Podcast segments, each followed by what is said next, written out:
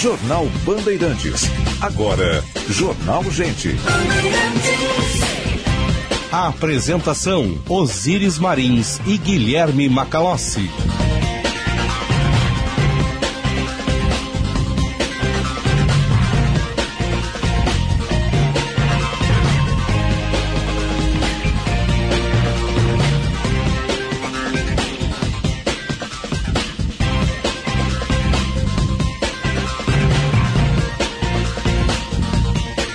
Sinal da Rádio Bandeirantes marcou 9 horas. Temperatura em Porto Alegre, 25 graus. Temperatura em Porto Alegre, 25,3, melhor dizendo. Céu nublado na capital dos gaúchos. Muito bom dia, eu sou Osíris Marins, ao lado do Guilherme Macalossi e da Central Band de Jornalismo. Estamos abrindo o Jornal Gente. Informação, análise, projeção dos fatos que mexem com a sua vida. Em primeiro lugar, em FM 94,9 aplicativo Band Rádios, live no YouTube, canal Band RS. Vamos com vocês até às 11 horas. Depois tem atualidades esportivas, primeira edição. Nossa sonoplastia do Matheus Araújo, a produção e edição da Paula Neyman, a central técnica do Norival Santos, retornando de férias, seja bem-vindo, né? Gravações do Edson Leandro, a coordenação de redação do Vicente Medeiros é a equipe que faz a Rádio Bandeirantes e o Jornal Gente para você. Vamos até às 11 horas. Depois tem uma atualidades. Bom dia, senhor Macalossi. Bom dia, Osíris. Bom dia ao público da Rádio Bandeirantes e àqueles que nos acompanham através da web.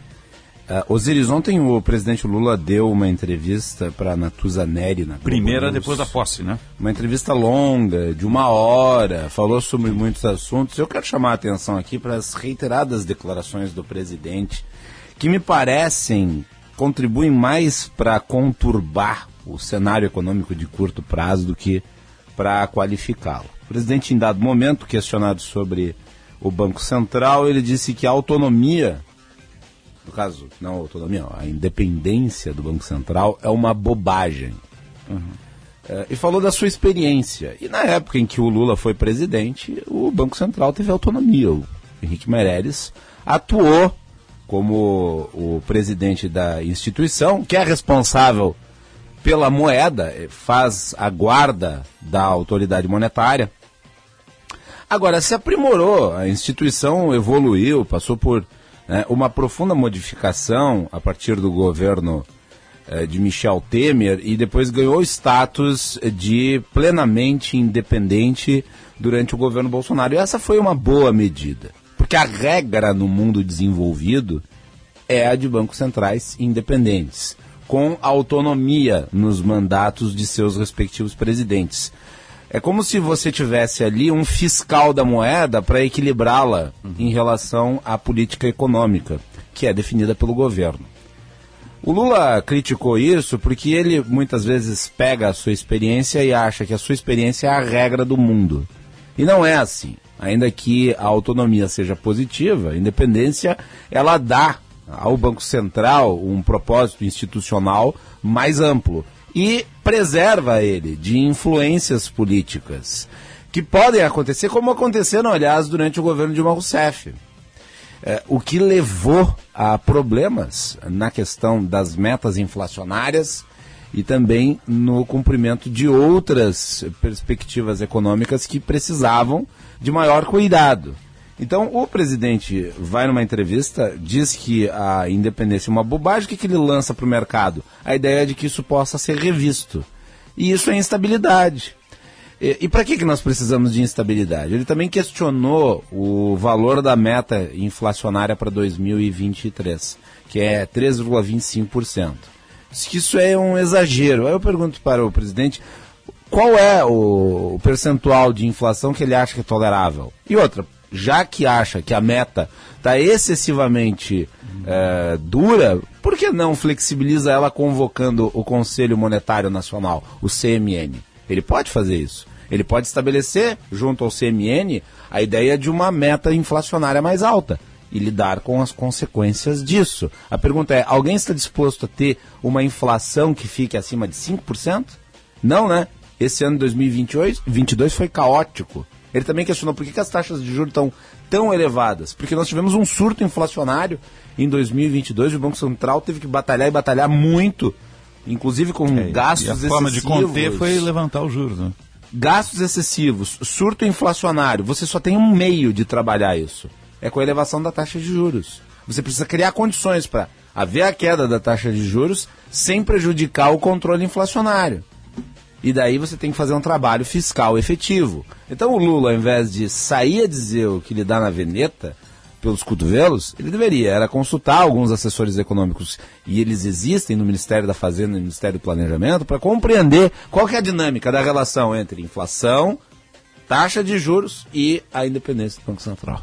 Tu acha mesmo que quem já foi presidente duas vezes não sabe disso? Isso é famoso. Coloca todos os bodes na sala possíveis na largada do governo, para depois ir acomodando. Mais ou menos assim. Pode né? ser. Mas eu acho é. que é inadequado. Não tem ingênuo nessa jogada. Acho que é inadequado. Tem, Nos últimos tem. dias, uh, o governo anunciou coisas, deu sinalizações interessantes. E o mercado vinha reagindo bem. Uh, O Haddad tá ainda boas ainda, né? Sim. O dólar estava caindo, estava próximo de 5 reais. Agora a tendência é mudar, né? Por quê? Quem é ganha com isso? Ontem a Bolsa eu acho que fechou em alta também. Sim. Né? O viés de queda para o dólar.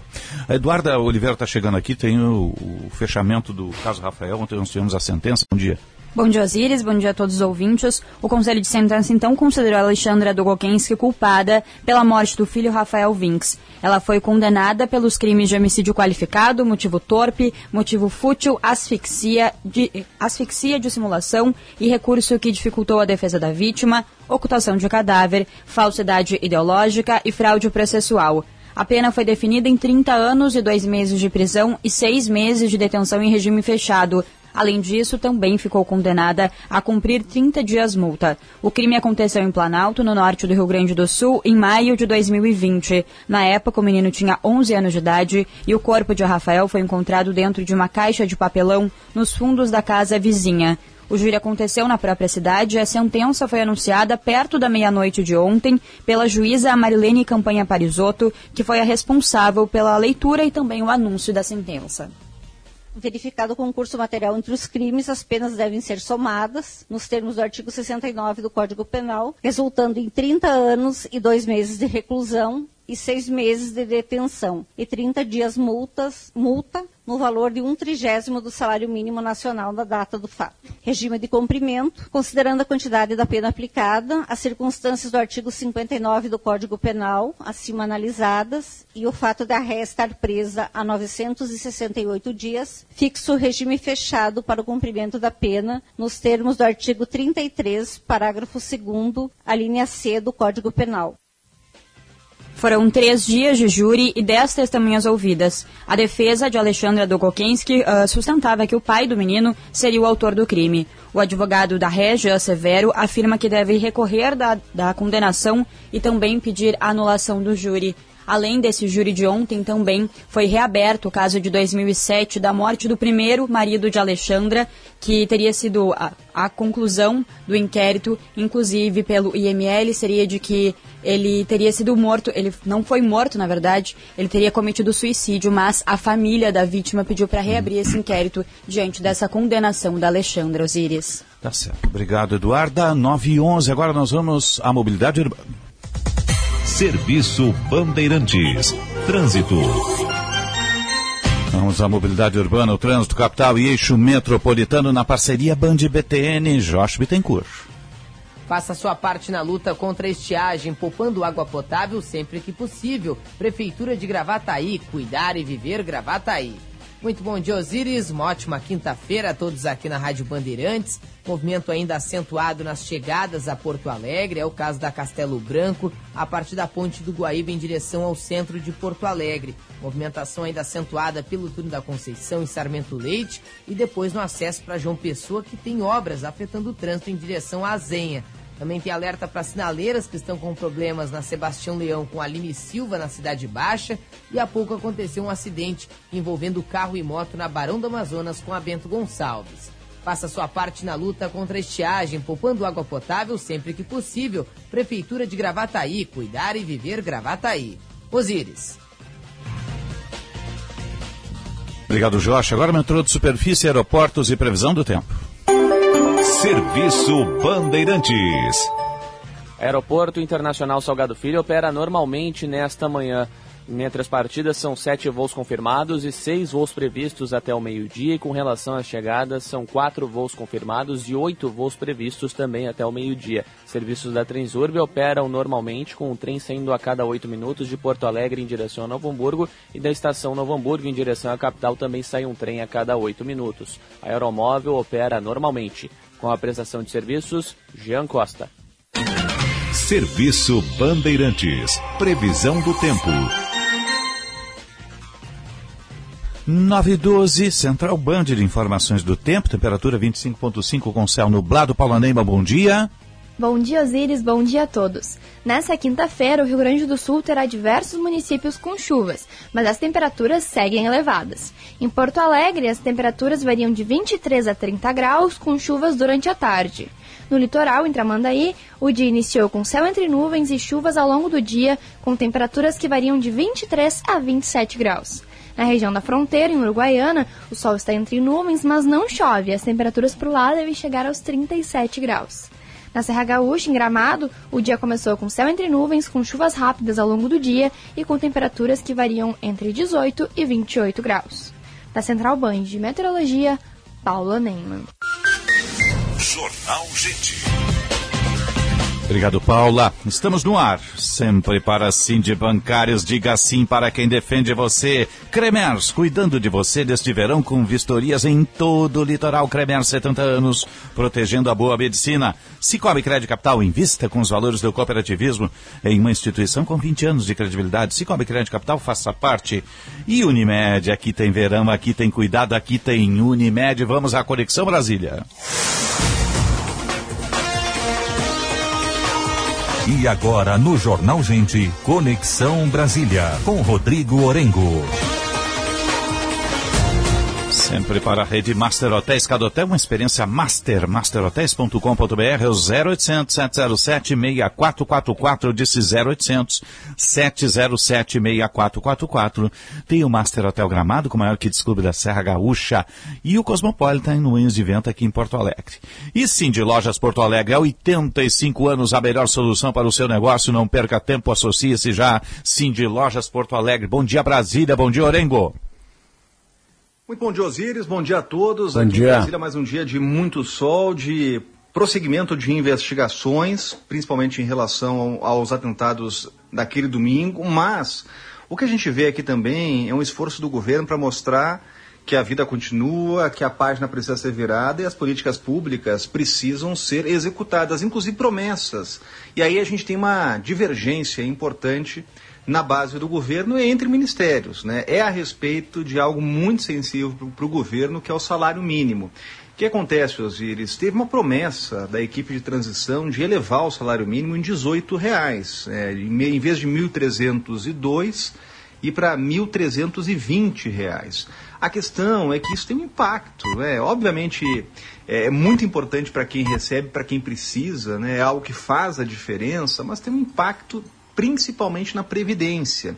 E aí a gente está falando é, de um impacto de mais de 7 bilhões de reais. E aí tivemos uma das primeiras divergências internas do governo. De um lado, a equipe econômica que quer pisar no freio, quer esperar um pouco, né? até para que aquele pacote anunciado pelo ministro Fernando Haddad tenha efeito, traga resultados. Naquele pacote tem uma expectativa de redução de gastos públicos na ordem de 50 bilhões de reais, revisão de contratos, outras mudanças que possam trazer aí uma economia de gasto público e aí nesse cenário futuro abriria a possibilidade de um reajuste, por exemplo, desses 18 reais no salário mínimo com esse impacto aí de 7 bilhões de reais. A questão é que agora é um momento muito difícil e aí nessa queda de braço o Ministério da Economia está levando a melhor. O que o governo fez até para não desapontar aí. Desapontar vai desapontar de qualquer forma, né? Mas de qualquer forma, de, de alguma forma, dar uma resposta para quem está fazendo cobranças.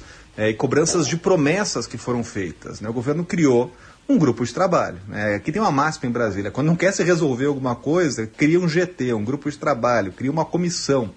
Então ontem teve aquele efeito simbólico da volta dos sindicalistas ao Palácio do Planalto, teve um evento com o presidente, com as principais centrais sindicais, criaram um grupo de trabalho para discutir esse e outros assuntos.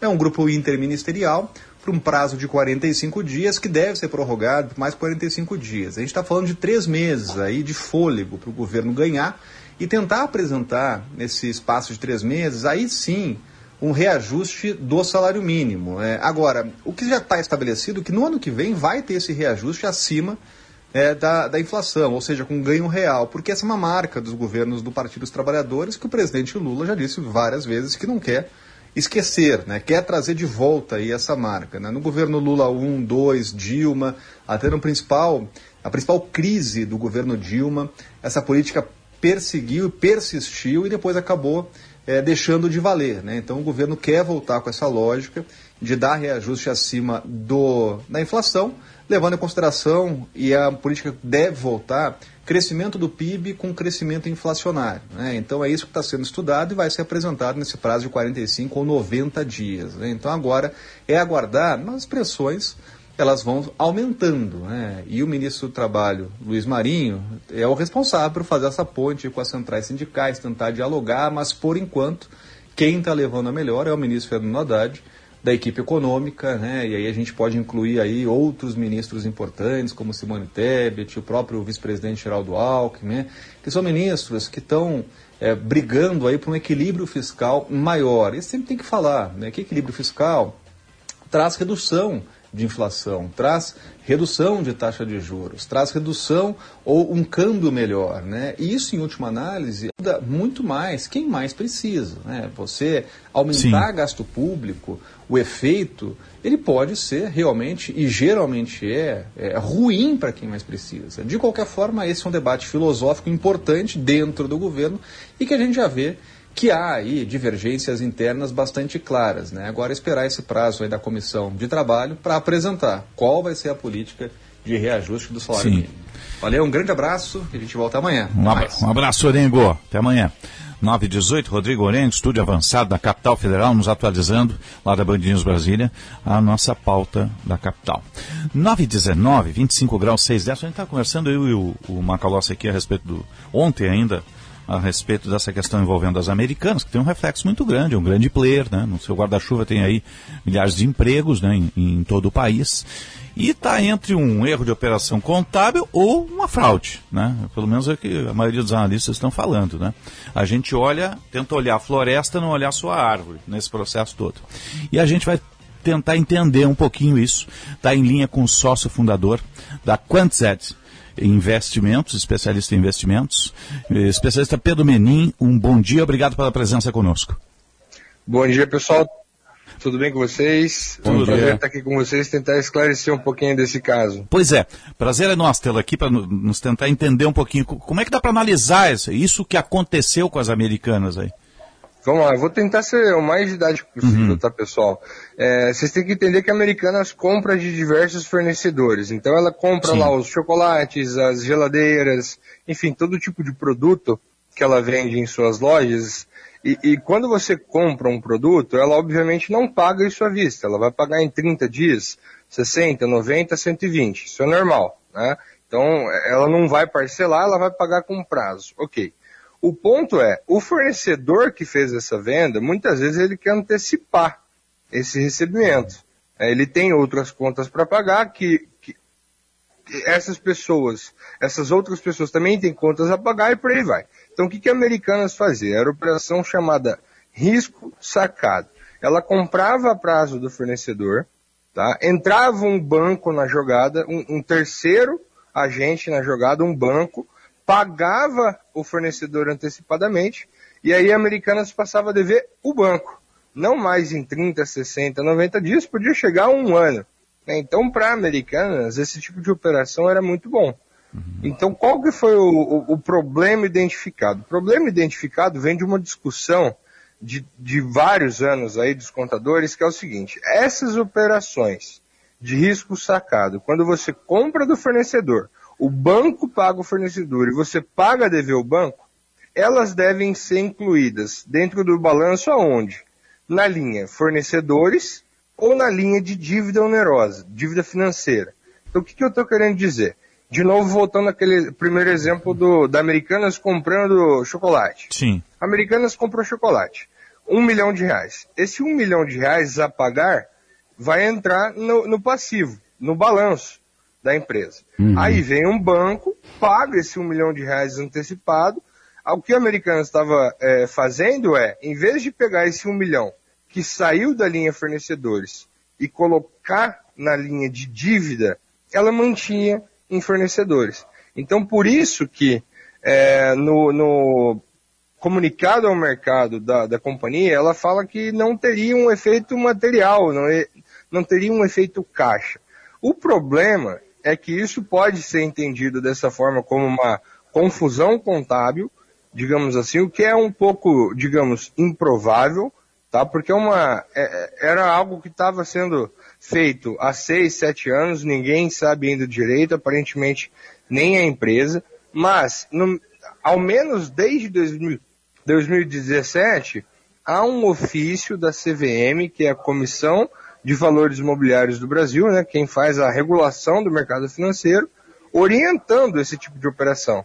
Esse tipo de operação, quando um banco paga o teu fornecedor e você passa a dever o banco com juros, multa e por aí vai, isso deve ser categorizado como dívida financeira. Então, em resumo, não é 20 bilhões de reais que não estavam no balanço e surgiram do nada. Eles já estavam lá classificados da maneira errada. Ninguém sabe ainda, obviamente, se é, é só a caixinha errada onde eles foram colocados ou se também houve é, inclusão errada, se foi colocado juros, não foi, enfim. Ninguém sabe ainda direito. O problema disso, e aí que entra a hipótese de fraude, é que quando um banco, um, qualquer empresa que vá te dar um financiamento, faz uma análise de crédito da sua pessoa física ou da sua empresa, é, óbvio, né, aqui falando de empresa, mas enfim, ela vai olhar o teu balanço e, e muito geralmente ela não vai olhar a linha fornecedores. Uhum. Ela vai olhar a dívida onerosa. Sim, o endividamento. Né? Exato. Então, e aí o que, que acontece? Ao passo que você tem uma dívida onerosa, mas não a classifica assim, você classifica no, no, na caixinha fornecedores, você concorda comigo que a análise de crédito dos seus financiadores vai estar tá comprometida? Sim. Então o que, que acontecia? Quanto mais endividada ela ficava, mais ela ia jogando lá para cima. Consequentemente, os bancos iam financiando iam financiando, financiando, financiando, até que chegou essa situação que veio Sérgio Real, um CEO do Santander, que era um dos grandes é, credores da, da Americanas, né, até o, o ano passado, e viu, não, isso aqui está errado, isso aqui não pode ser classificado como fornecedor. Agora você está devendo o banco, então isso tem que ir para a dívida financeira. E foi aí que se descobriu o rombo de 20 bi. E qual é o grande problema disso? de fato, já estava no balanço, consequentemente, não tem efeito caixa, como eles disseram. Só que isso é diretamente. Indiretamente acaba tendo. Por Ué. quê? Porque a, as dívidas que os bancos, é, os créditos que os bancos fornecem às empresas, muitas delas têm uma cláusula que a gente chama de covenant. Tá? Imaginem é, uma tradução literal, algo como gatilho. Isso. E o que, que são esses gatilhos? Ó, é, você está me dizendo que você tem 10 bilhões de dívida, tá? E você gera, para ser o mais didático possível, você gera 10 bilhões. Então a sua relação de dívida para o quanto você gera é de 1. Agora, ok, assim eu fico confortável. Se isso for para uma relação de 4, ou seja, você gera 10 e tem 40 de dívida, eu já fico desconfortável. Eu, eu acho que a minha linha de crédito vai estar tá correndo um risco muito grande de eu não ser pago. Tá? Então eles, os bancos colocam essas cláusulas nos contratos para dizer o seguinte, ó, eu te emprestei aqui um bilhão, dois ou três, mas se o seu endividamento crescer, eu vou te executar nessa dívida antecipadamente. Então você não vai mais poder me pagar em um ano, dois. Você vai me pagar imediatamente. Então, ao passo que aqueles 20 bi saem da linha fornecedor e vão para a linha de dívida, essas travas, esses gatilhos são disparados. E aí a gente, a, acontece o que a gente está vendo agora. A Americanas Correto. teve que pedir uma liminar por 30 dias para fazer estudos se ela pede ou não um pedido de recuperação judicial, que nessa hipótese, e inclusive durante esses 30 dias da liminar, ela fica. É, os bancos ficam proibidos de congelar recursos da, da, da companhia, assim como de antecipar dívidas. E para ela entender, pô, eu, eu vou conseguir pagar ou não. Só que a gente já viu o, o Banco BTG, que é um dos top 3 credores da companhia, conseguir é, uma permissão para congelar, sim, 1,2 bilhão dessas dívidas que ele tinha emprestado esse dinheiro. Agora já começaram outros bancos. Hum. Ô, Pedro, foi uma pedalada fiscal, né? Então, é, é, é assim, é, um, é uma manobra Foi mais ou menos errada. isso. É. Trocaram a caixinha. Fosse, fosse, fosse no governo, por exemplo, seria uma pedalada fiscal, com certeza. Exatamente. Agora foi curiosa que foi, foi, foi muito curioso que circulou um livro que é tido como livro de referência de um dos acionistas da Americanas. É. no capítulo, se não me engano, 37, tava lá uma forma de você burlar os fornecedores na forma de pagamento. E me parece que a Americanas levou a cabo isso na sua política interna. É, Americanas, é, Ambev, enfim, que são do, do mesmo grupo aí do, do 3G, não dá para chamar isso de, de fraude por si só, mas é, isso é um case da literatura financeira comentar sobre essas duas empresas por causa do ciclo financeiro positivo delas, que é o seguinte, eles recebem o produto e pagam em 180, 300 dias, né? E ainda podem fazer essa operação de risco sacado. Então, assim, indiretamente, quando a dívida veio para o lugar certo, todos aqueles gatilhos foram disparados, e aí beleza, você pode dizer, ah, não tem efeito material porque já estava no balanço. Tava, mas estava no balanço errado, no- na caixinha errada.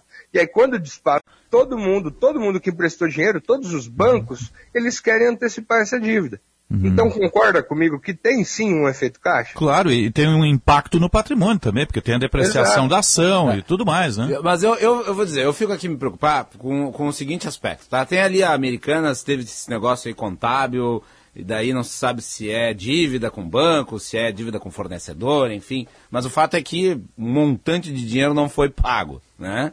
E, e Uhum. teve essa diferença, que não é uma diferença pequena. E uma empresa como essa, ela é auditada. E ela foi auditada pela PwC, a PricewaterhouseCoopers. Como é que a PwC, no último balanço geral da, da Americanas... Não viu que a caixinha estava errada, né? Isso não é um errinho formal, assim, de Não. alguns centavos. Não, é um valor astronômico. Será É. que também não tem que se dar a devida publicidade ao fato de a, da PwC ter eh, deixado passar batido isso, sendo que ela audita, i- inclusive patrimônio público, como por exemplo, ela auditou a, a Eletrobras para privatização. E aí? Não, é, concordo. Ela, ela audita muitas empresas, inclusive outras de varejo. Por isso que o ruído acabou indo para essas outras empresas no dia da divulgação também. Agora, a auditoria tem a sua responsabilidade, mas dizer se era possível pegar isso na auditoria ou não é muito complicado, porque se a empresa, a, a- assim, a, a empresa presta contas. E, e dentro daquelas contas, a auditoria tem que ver se a, se a conta fecha. Então é muito difícil é, dizer quem tem culpa no cartório ou não. O que dá para dizer é que a PwC também vai ser investigada, já tem um inquérito aberto para apurar todos os envolvidos, inclusive a auditoria. Eles contrataram um dos melhores advogados do Brasil para lidar com o caso, a gente vai descobrir isso no futuro. Se dava para ter identificado ou se de fato foi uma fraude, é, acobertaram, muito bem feito, enfim, realmente passou. É, é muito difícil de acreditar nisso, mas é, a gente, essa, essa novela ainda vai ter muitos capítulos. É, com certeza. A- agora, uma coisa é clara, eles transformaram o que era eh, crédito fornecedor em crédito bancário com prazo muito maior para pagar. Né? É. E recebeu à vista. Tem isso? Exato. né? Agora, a- o, o maior problema é que a. Isso é quase uma companhia- pirâmide, né? É, então. Agora, o maior problema é que a companhia passa por uma crise de credibilidade, que é o seguinte: os bancos. E as ações querendo- despencaram, né? De 12 para 1 e pouco, né? É, saíram de 12 reais para um e pouco. E aí, nessa, nessa toada, os bancos tentam executar as dívidas antecipadamente. Quem é fornecedor quer parar de vender para americanas ou só vende se vender se, se pagar antecipadamente, e quem é consumidor não quer comprar com medo de não receber o produto. Ou seja, funcionários com medo, não sabendo o que vai acontecer amanhã, se vão é, ficar sem receber, se entrar no MRJ, pedindo demissão. Então, assim, a companhia está sendo massacrada de todos os lados. Uhum. Né, pelos acionistas, pelos fornecedores, pelos funcionários, pelos credores. Isso gera uma bola de neve que fica muito difícil de você arrumar. Né? E só para fazer mais uma analogia. Sim. Imagina aquela caixinha do quanto eu gero e a caixinha do quanto eu devo. Uhum. Você tem na caixinha do quanto você deve 40 bi. E você tem na caixinha do quanto você gera 3 bi. Essa dívida é impagável. Só os juros em cima dos 40 bi já é mais do que você gera. Então, assim, a, as saídas possíveis são aporte de capital, fazer uma diluição dos acionistas. Agora, quem que vai pe querer pegar essa bucha? Sendo que ninguém sabe o tamanho do, do buraco direito. Entendeu? É. É, e quanto ao envolvimento aí da Americanas no fundo que acabou gerando prejuízo num fundo de investimento que era indicado inclusive pela Nubank. Bom, infelizmente. O patrimônio de muita eles, gente tá? foi abalado, né? É, não, com certeza. Mas só, só para vocês terem uma ideia, mais de mil fundos investiam direto ou indiretamente no ativo mais de 150 mil pessoas físicas investiam diretamente no ativo, 60 mil fornecedores de todos os tamanhos, mais de 40 mil funcionários. Agora, nesse ponto específico do fundo, é, é uma relação básica. Vamos lá, você faz, você empresta dinheiro para a companhia, uma linha de crédito, né? No caso do Nubank, que foi um dos bancos afetados aí que ganhou as manchetes por oferecer um produto chamado de reserva imediata, o que aconteceu foi que eles compraram, o fundo comprou debentures, que são títulos de renda fixa, que você, enfim, compra, esse dinheiro vai para a companhia, um crédito para a companhia, e ela promete te pagar CDI mais X% ao ano, digamos, uhum. 20% ao ano. Agora, esse, a, sua vontade de comprar esse título, ela tem relação com a capacidade, ou pelo menos o que você acredita na capacidade da empresa pagar essa conta a partir do momento que ela começa a aparentemente quebrar, esses títulos não valem mais nada. Então você faz uma marcação ao mercado nos seus títulos, e aí você vai dizer, pô, eu tinha 100 mil em debêntures, agora eu tenho 20. Né? Então foi essa queda que foi, enfim, acabou afetando aí as cotas dos bancos, enfim, dos fundos e tudo uhum. mais, das pessoas físicas que viram o seu investimento, inclusive em renda fixa, cair. Pequenos, pode acontecer. Pe pequenos investidores, mas eles estão sendo afetados por conta de uma operação que pode ser considerada fraudulenta, né? Com certeza, não, com certeza. A, a companhia está sendo investigada pela CVM, pelo Ministério Público Federal e muito provavelmente ela vai sofrer uma ação de classe, né, uma class action lá nos Estados Unidos, porque ela também tinha ações listadas lá fora na bolsa americana Nasdaq. Sim. Então, assim, o, o tamanho do buraco é muito grande. E aí Sim. tem alguns sinais que são muito estranhos nessa história toda. E aí a, é, eu, eu acabei viralizando aí na internet porque eu falei sobre esses casos antes de todo mundo. Eu peguei a informação antes. Sim. Que é o seguinte. No ano passado, no segundo semestre, esse novo CEO, que supostamente descobriu a fraude em 10 dias, ele foi anunciado em agosto. Só que de julho a outubro, ou seja, em meio ali à, à divulgação do CEO, que era visto com otimismo, as ações subindo bastante, o que, que a diretoria atual estava fazendo? Estava vendendo ações de posse dela da própria companhia. Eles venderam mais de 220 milhões, 220 milhões de reais em ações da companhia, justamente num momento em que entrava o novo CEO, o mercado todo animado e as ações subindo. Uhum. Ao mesmo tempo, os contratos de aluguéis na, nas ações, o que, que é um contrato de aluguel em uma ação? É uma aposta que você faz esperando a queda da ação. Não tem nada a ver com aluguel imobiliário, mas enfim. Eles saíram de 40 milhões de contratos para mais de 70. Eles quase dobraram. Ou seja, a, a diretoria vendia bastante, o mercado, que não sabe se lá quem, se era alguém com informação privilegiada, dobrava a sua aposta na queda da empresa, de novo, no momento de subida. Sim. E ao mesmo tempo, na, no dia da notícia, vários derivativos, que são espécies de ativos alavancados, para deixar um pouco mais didático o negócio, eram montados no ativo de uma maneira completamente anormal, de uma com maneira completamente distorcida, também apostando na venda, na, na queda dos ativos. Então isso me chamou atenção, falou, pera lá, como assim, no dia da divulgação da notícia, tá todo mundo apostando na queda antes de sair a notícia. É, são muitos sinais, né? Exato, é, muito É, é estranho. estranho, né? Tu achas que o- esse CEO aí, que foi tão bem visto quando anunciado né, para o mercado, de alguma maneira ele poderia ter servido para forçar a elevação da- das ações da, da companhia? Olha, aí já é. Não dá para dizer muito bem, tá? Agora, o, o que muita gente está supondo é que ele é um executivo de banco e esse movimento pode ter sido planejado, digamos assim, para trazer um cara de banco para basicamente fazer o anúncio. né? Agora, se ele já sabia, se ele não sabia, é muito difícil dizer. falasse se ele antes- participou, enfim, é muito difícil dizer. Falaste antes sobre títulos, né? E daí eu me, me pergunto as agências de rating. Eh, os títulos da Americanas antes desse episódio todo, eles tinham uma avaliação do mercado melhor do que os títulos brasileiros. E agora?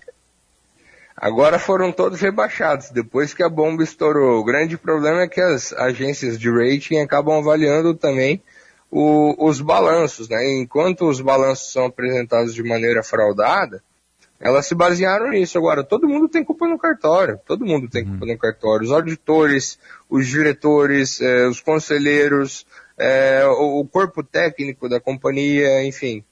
Agora a gente tem que ver quem agiu com dolo e quem não agiu, entendeu? Sim.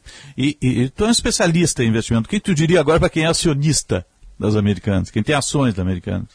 Olha, eh, as perspectivas não são boas, são péssimas na verdade, né? Porque como eu falei, você cria um problema, que é esse problema de agora a sua dívida ser reconhecida como 40 bi, que é um número inável, e esse problema te gera outros problemas.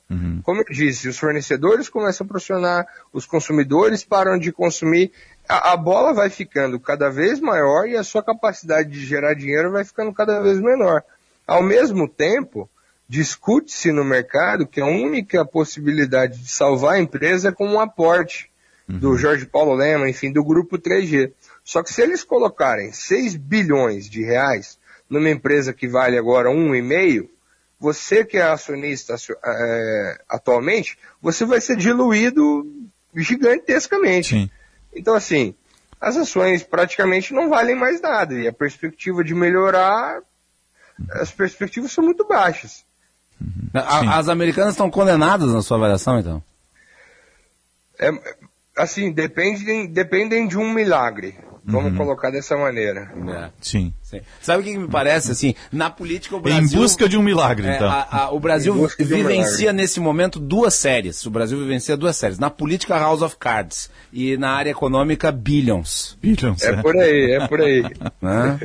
Pedro Menin, especialista em investimentos, sócio fundador da Quantset. Obrigado pela análise e pela aula aqui no Jornal Gente. Bom dia de trabalho, até um próximo contato.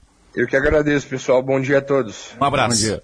Bom dia. 9h40, extremamente didático, né? Muitas caixinhas, gostei da explicação dele, né? O que era fornecedor transformado em dívida bancária para catapultar o prazo de pagamento, mas recebia à vista. Uma manobra assim que não tem como uma auditoria não ver, né, amigo?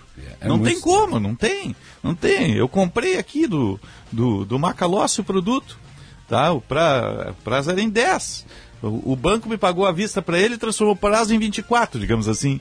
Né? Só que ele saiu de, de fornecedor para crédito bancário. Trocou a caixa. Assis- Essa é a questão, em tese, né? Já que nós estamos comentando, eu mencionei a série, assistam Billions, tem no Netflix, uma série sobre mercado financeiro e fraudes com investigação feita pelo Ministério Público Americano, uma série estrelada pelo Paul Giamatti. É. Excelente. Vou assistir.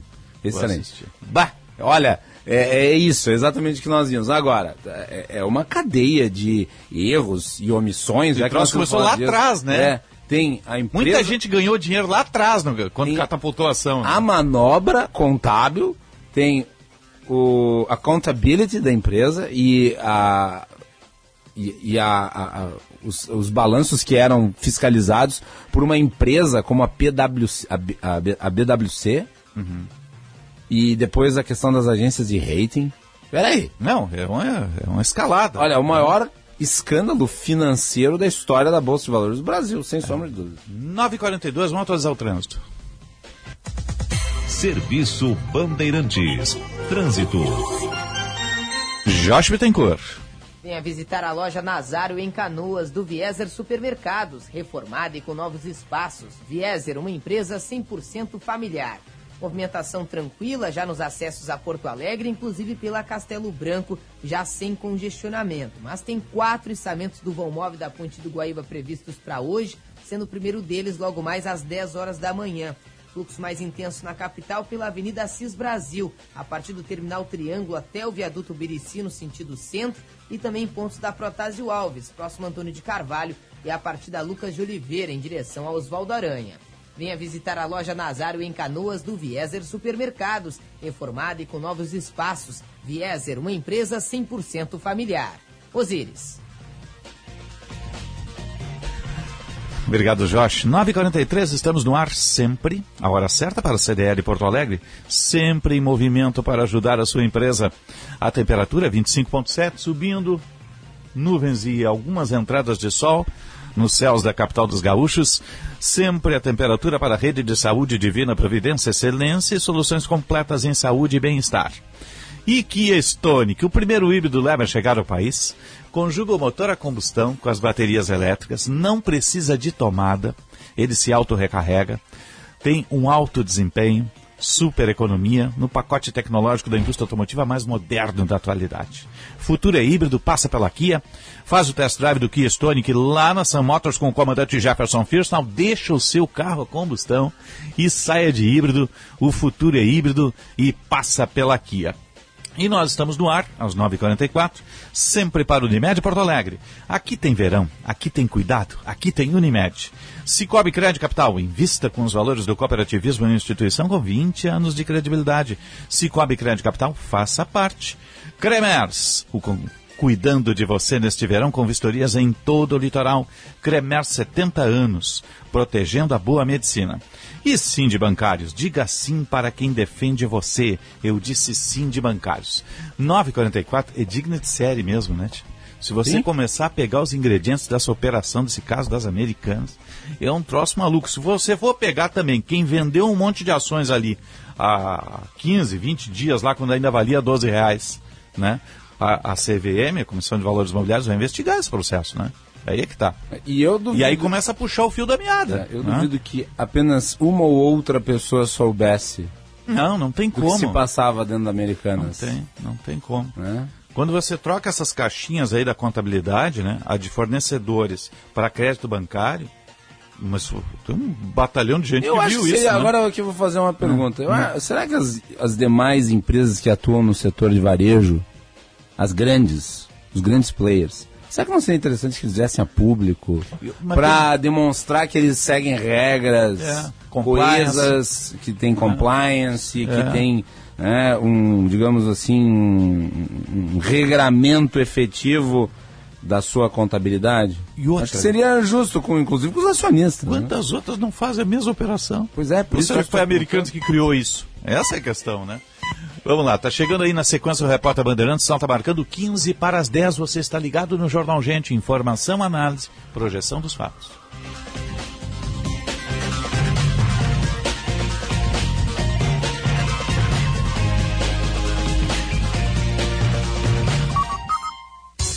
Repórter Bandeirantes é um oferecimento de Grupo Souza Lima. Eficiência em Segurança e Serviços.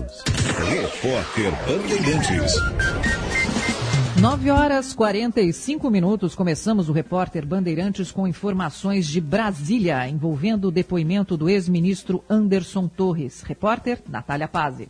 O ex-ministro da Justiça e Segurança Pública do governo Bolsonaro, Anderson Torres, vai prestar um novo depoimento na próxima segunda-feira, depois que ficou em silêncio na primeira oitiva feita pela Polícia Federal. Por quase uma hora, ele seguiu a orientação dos advogados, que alegaram que a defesa não teve acesso aos autos do processo e não respondeu às perguntas dos investigadores. Por isso, um novo depoimento foi marcado no inquérito que apura se o comportamento de Torres durante as manifestações do dia 8 de janeiro foi omisso. Ele está preso desde o último dia 14 no 4 Batalhão da Polícia Militar aqui do Distrito Federal, já que existe a suspeita de que forças de segurança foram coniventes nos atos antidemocráticos que atingiram as sedes dos três poderes. A expectativa é que Torres explique também a minuta de decreto que iria instituir, teria essa ideia aí de instituir um estado de defesa na sede do Tribunal Superior Eleitoral e que foi encontrada na casa dele durante uma operação de busca e apreensão. Volto com vocês. E agora informações sobre a meteorologia da Clima Tempo, Stephanie Toso. Instabilidades já espalham nuvens de chuva agora cedo em parte do norte e do nordeste do país. Agora, a região de Manaus segue com aumento da nebulosidade com uma chuva fraca e durante a tarde o potencial para temporais aumenta. Hoje também é um dia de tempo instável com muitas nuvens no céu, entre Acre, interior do Pará e na região de Boa Vista, em Roraima. Agora, na costa norte do Nordeste, já tem chuva em cidades do Piauí e também do Ceará. Vai aumentando essa possibilidade para chuva mais forte já no começo da tarde e muitas regiões do Nordeste ainda continuam com máximas acima de 29 graus. Hoje o calor também segue sendo destaque no centro-oeste e no sudeste do Brasil. E durante a tarde, essa combinação de calor e alta umidade favorece chuva forte em vários municípios de Minas Gerais, Rio de Janeiro e também do estado de São Paulo. Tem essa mudança no padrão da circulação dos ventos, aumentando os temporais em todo o centro e norte paulista. E as rajadas de vento durante a chuva podem chegar até 80 km por hora em alguns municípios. Agora tem situação de atenção ainda entre o leste de Santa Catarina e o litoral do Paraná. Na capital Curitiba, a chuva se concentra mais a partir da tarde e tem bons períodos ainda com sol agora pela manhã. Tempo firme no interior do Rio Grande do Sul e hoje pouca chuva em Vitória e na região de Salvador. Stephanie Toso, da Clima Tempo. 9 horas 48 minutos. O negócio é o seguinte: a solução completa para o seu negócio é a Souza Lima. E com a Souza Lima, o negócio é inovação. E aqui não tem esse negócio de ser tudo igual, não. As soluções são sob medida, de segurança, limpeza e serviços. E é um ótimo negócio de valores, sempre alinhado aos valores do seu negócio. E esse negócio de terceirização deixa que a gente resolve. O nosso negócio é fazer o seu negócio melhor. Negócio fechado? Grupo Souza Lima. Soluções completas para o seu negócio. Férias, verão e diversão que te acompanham em qualquer lugar, na Sky tem. No Sky Prepago você aproveita esportes, desenhos para os pequenos, filmes e séries. Com o Sky Prepago você não tem mensalidades. Recarregue quando quiser, com recargas a partir de R$ 9,90. E você ainda pode assistir pela TV, celular ou computador no app da Dego. Não perca tempo. Esse mês tem instalação grátis e você pode economizar até 200 reais. Ligue 0800 728 7163. Na dúvida, vai de Sky. Nosso Agro, na Rádio Bandeirantes. As principais notícias do dia a dia do agro em uma comunicação direta com você, produtor rural. Dicas, entrevistas com especialistas, tecnologia, investimentos e muitos serviços para simplificar a vida do agropecuário brasileiro. Nosso Agro, neste sábado às 15 para 6 da manhã, aqui na Rádio Bandeirantes. Esperamos por você. Oferecimento Sistema CNA Senar. O alimento é o que nos une. Repórter Bandeirantes. Jornal Gente. Aqui no Cicobi, crédito capital, todo mundo cresce, é sensacional. Tem investimento, tudo acontece, volta benefício, estilo reverso, todo mundo cresce, é sensacional. Aqui no Cicobi, Mais de 13 milhões em juros ao capital social. E você tem parte nisso. Eita, Viva bem o verão com a Unimed Porto Alegre. Aproveite para deixar você, sua família ou empresa tranquilos e protegidos. Conte com a excelência dos nossos médicos e 370 pontos de atendimento. Contrate hoje mesmo um plano de saúde a partir de R$ 45,50 mensais. Para saber mais, acesse unimedpoa.com.br ou ligue 5133 165000. Aqui tem verão, aqui tem cuidado, aqui tem Unimed. Há meio século na Ipiranga, esquina com a Barão. Expoli Veículos já é tradição. Carta de crédito, compra, venda, troco na troca, consignação. Plataforma de negócio sempre à sua disposição. 50 anos de trabalho e vivências e dedicação sempre maior. Expoli Veículos, cada vez melhor. Expoli Veículos, cada vez melhor. Se jogar no verão, vem você. Com toda a proteção, você vem. Um sol na beira-mar, vem você. Sua pele hidratar, você vem. Na praia fresco bom, vem você. Com creme de poçol. Verão Panvel, com você na loja, no site, no Alô Panvel ou no app. Baixe e aproveite. Panvel, bem você, você bem. O Cremers continua cuidando de você neste verão. O trabalho médico e as condições de atendimento à população no litoral são vistoriados durante todo o período de veraneio. As equipes do Cremers percorrem hospitais, pronto atendimentos e serviços de ambulância nas praias e rodovias que levam ao litoral. Tudo para que médicos tenham boas condições de trabalho, veranistas tenham um atendimento qualificado e todos tenham um verão seguro. Cremers, 70 anos, protegendo a boa medicina. Eu me coloco no seu lugar. Quando a gente vai muito rápido, a gente arrisca a vida de todo mundo. No trânsito, somos todos um. Relaxe, desacelere, porque a vida não tira férias. E a gente vai mais devagar pra ir mais além. Detran e Governo do Rio Grande do Sul. Novas façanhas. Jornal Gente.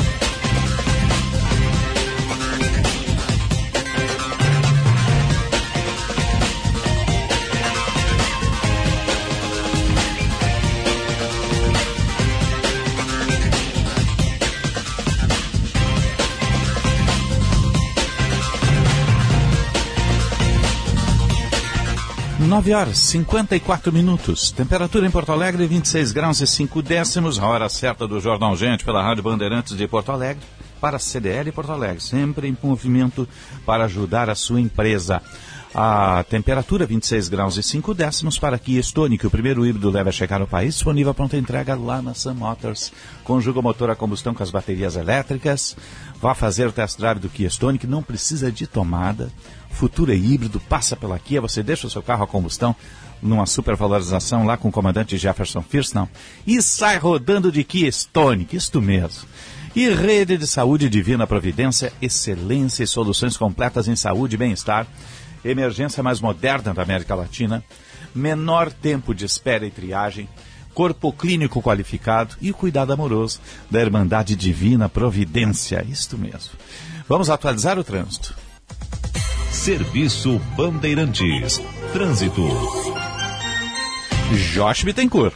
Quer concorrer a 150 mil e ficar de boa? Promoção com Veloy Fico de Boa. Pague pedágios, estacionamentos e PVA com Veloy e participe. Saiba mais em conveloyficodeboa.com.br. Atenção para o içamento do vão móvel da Ponte do Guaíba, o primeiro previsto para essa manhã, em às 10 horas, às 11 horas e depois no período da tarde. A alternativa é usar a nova Ponte do Guaíba para evitar de ficar parado no trânsito pelos próximos minutos. Movimentação pelo menos já normalizada nas chegadas a Porto Alegre, Freeway Castelo Branco e também pela região do aeroporto. Nas rodovias da região metropolitana também não há pontos de congestionamento. Quer concorrer a 150 mil e ficar de boa? Promoção com Veloy Fico de boa. Pague pedágios, estacionamentos e PVA com Veloy e participe. Saiba mais em conveloyficodeboa.com.br. Osíris. Obrigado, Josh. 9h56, 26 graus, 5 décimos a temperatura em Porto Alegre. Você está ligado no Jornal Gente, nós estamos no ar para Sim de Bancários. Diga sim para quem defende você. Cremers, cuidando de você deste verão com vistorias em todo o litoral. Cremers, 70 anos, protegendo a boa medicina. Cicobi Crédito Capital, invista com os valores do cooperativismo em uma instituição com 20 anos de credibilidade. Cicobi Crédito Capital, faça parte. Unimed Porto Alegre, aqui tem verão, aqui tem cuidado, aqui tem Unimed. Vamos atualizar o esporte.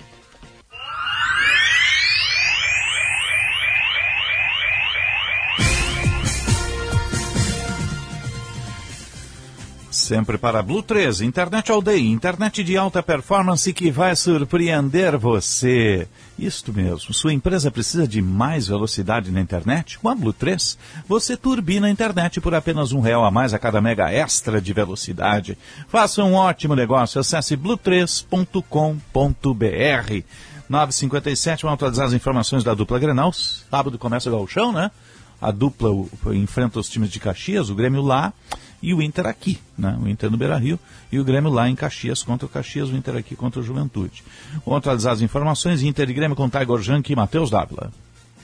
O Inter anunciou a contratação do goleiro John. Ele tem 26 anos de idade, 1,96m e estava no Santos na última temporada. Chega com um contrato de empréstimo de uma temporada, tendo também o Inter adquirindo 15% dos direitos econômicos do jogador. Existe ainda uma opção de compra ao final do vínculo, caso o John atinja algumas metas no Internacional. Chega para disputar a posição com o Kehler, que assumiu a titularidade na reta final do ano de 2022. John também será reposição a Daniel, que saiu sendo vendido para o San José Earthquakes da Major League Soccer. Outra negociação do Inter que está bem encaminhada é a que envolve a contratação de Gabriel Baralhas. O volante de 24 anos do Atlético Goianiense deverá também chegar ao Beira-Rio através do contrato de empréstimo de uma temporada, com a aquisição de uma parte de seus direitos econômicos do Internacional. Paralhas viria para disputar posição com Johnny e Depena no setor do meio-campo, uma posição carente do Inter já desde o ano passado. Dentro de campo, o técnico Mano Menezes acerta os últimos detalhes para a estreia no Campeonato Gaúcho no próximo sábado contra o Juventude. A equipe está definida com Kehler no gol, a defesa de Bustos, Vitão, Moledo e René. O meio-campo com Johnny, Depena, Maurício, Alan Patrick e Wanderson na frente, Alexandre Alemão. Com as informações do Inter, falou o repórter Taigor Janke.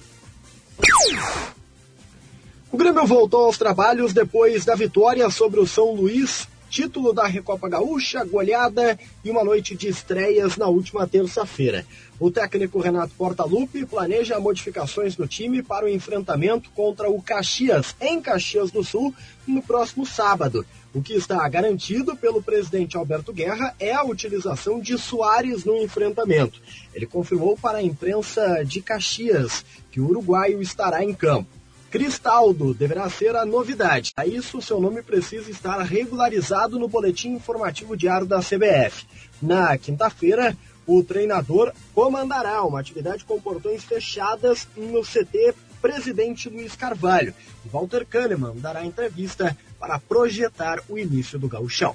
Com as informações do Grêmio, Matheus Dávila.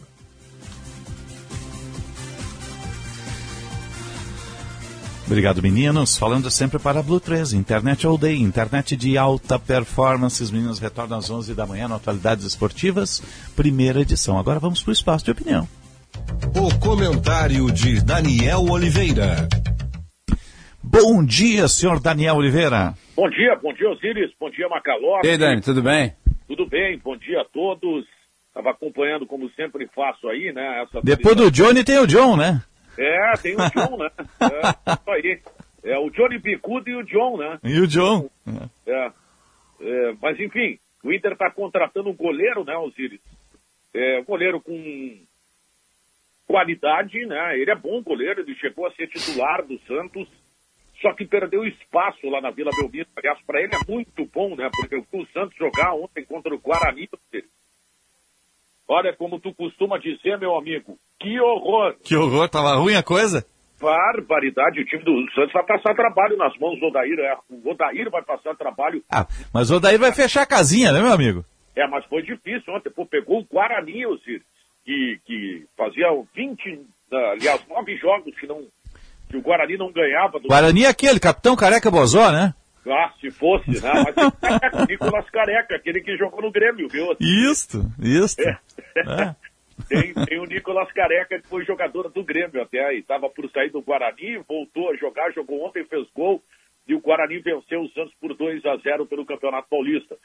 E o John vem para brigar por posição. Eu não acredito que ele vai ser apenas um reserva, um jogador para, em termos de número, por exemplo, é, substituir o, o Daniel. Não, Uhum. ele vem para brigar. O Inter está tá colocando, embora o que ele tenha terminado muito bem a temporada e seja o titular, o Inter está tá colocando o goleiro capacidade. José. Sim. É. E aí tem outro detalhe. Deu uma, deu uma parada aqui, porque a famosa vontade de espirrar que só dá quando o cara tá no ar. Né? Sim. e não tem nada pior do que um espirro frustrado, né? Não, é impressionante. Ele vem sempre na hora certa, né? Mas enfim. eh, então o Inter, o Inter traz um goleiro, o Mano Menezes ontem até deu uma entrevista coletiva, diz que tem uma certa parcela em relação ao fato do Inter não ter reforços ainda, ou muitos reforços, a exigência é alta. Mas ele falou algo que eu venho batendo na tecla há muito tempo, né? Ele até usou a expressão jogadores de mais hierarquia. É o que eu falo, o trabalho do Inter, ele está muito no coletivo, né? É, nem tanto na individualidade. Porque se a gente analisar o Inter do ano passado, foram vários os jogadores que tiveram bons momentos, né? a- Até ótimos momentos com a camisa do Inter. Então não teve aquele jogador que se destacou, ah, foi a temporada do alemão. Não, ou por vezes entrava o Maurício resolvia, entrava o PH Exatamente. resolvia, o Wanderson resolvia, por aí, né? É isso aí, isso, isso o que, que é? Até é, o é a- Lisieiro, quando entrou, resolveu, né? é a força do trabalho coletivo. E por isso que o grande. Aí o que, que a gente pode dizer? Se for para colocar na conta de um, então vamos colocar na conta do Mano, que conseguiu fazer o coletivo do Internacional render. Então o Inter viveu momentos assim de, de jogadores que se destacaram, hora foi o Wanderson, hora foi o Pedro Henrique, Alemão, Lisieiro, Gabriel, Rufi Rufi, né? É, tu pode pegar vários aí é, que apareceram e que tiveram aí uma boa sequência de, de, de jogos e, por consequência, bons eh, desempenhos com a camisa do Inter. Mas falta o protagonista. Falta aquele jogador, aliás, eu acho que o Inter precisaria ter um, é, é, é, um para o meio campo e um para o ataque. Tá? É, e, e- e diante desse cenário que o Internacional está vivendo, realmente é muito difícil. Estava acompanhando, acompanhando até foi uma matéria do Correio do Povo de ontem, o, o- a dificuldade da direção do Internacional em arrumar parceria, como o Grêmio arrumou para trazer o Luizito Soares, por exemplo, Ziris. E a gente não está falando em trazer um jogador do mesmo naipe, até porque é muito difícil. Mas de trazer jogadores um, um- pouco mais de biografia, né? É, jogadores com mais qualidade, é, que busquem, né? Que busquem não, que venham já com um cartaz de protagonistas no time. Sim. E aí o que, que acontece? Alguns jogadores acabaram tomando esse protagonismo ao longo da- das, das competições. Só que isso acabou também é, atrapalhando a relação desse jogador com a torcida. E o exemplo mais claro é o Edenilson. Por isso que o Inter tem que estar atento a essas situações. Né? É, outro ponto que me chamou a atenção na coletiva do Mano, essa situação do Mikael aí, o Internacional tem que entrar num acordo, tem que haver uma sintonia de discurso, não é possível um negócio desse. Começou com o presidente dizendo que era o ano do Mikael. Né? É o, é o, é o, é o ano do Mikael. Tá, beleza. Aí vem o vice-presidente de futebol do Inter e diz que o Mikael está treinando muito bem e pode me cobrar. E o treinador vai para a coletiva e diz que o jogador não tem condição ainda. Sim. É. Não existe isso. Aí é difícil, né? Não, a situação tem que ser esclarecida. E o Mano foi, o Mano foi muito correto ontem. O Mano disse que o jogador não está no nível que o Internacional precisa. Colocá-lo seria um risco para ele e para todos. Ah, não é só para o jogador, é para o time. E outra frase, que, que ao meu ver ela é, ela é sintomática, é, o, é a seguinte, Osiris, precisa agregar mais coisas fora do treinamento. Eu, eu até se eu tivesse, não é crítica a ninguém, se eu tivesse na coletiva, eu perguntaria para o Mano Menezes o que, que seria, o que, que seriam essas coisas fora do treinamento. Porque aí tu abre um leque de, de, de, de- de opções aí de, de- É, ficou muito aberto, né? do que pode estar acontecendo. Né? Por exemplo, o jogador está se alimentando mal, já que ele tem problema de peso. Ou o jogador está tá, abusando da famosa incursão noturna, Osiris e, e Macalossi. Então, sabe, A incursão noturna é boa. é boa. Ou, ou então aquele famoso encontro etílico proteico, que nada mais é do que churrasco com cerveja. Churrascada, né? É, é isso aí, Etílico então tem que saber proteico. o que está acontecendo.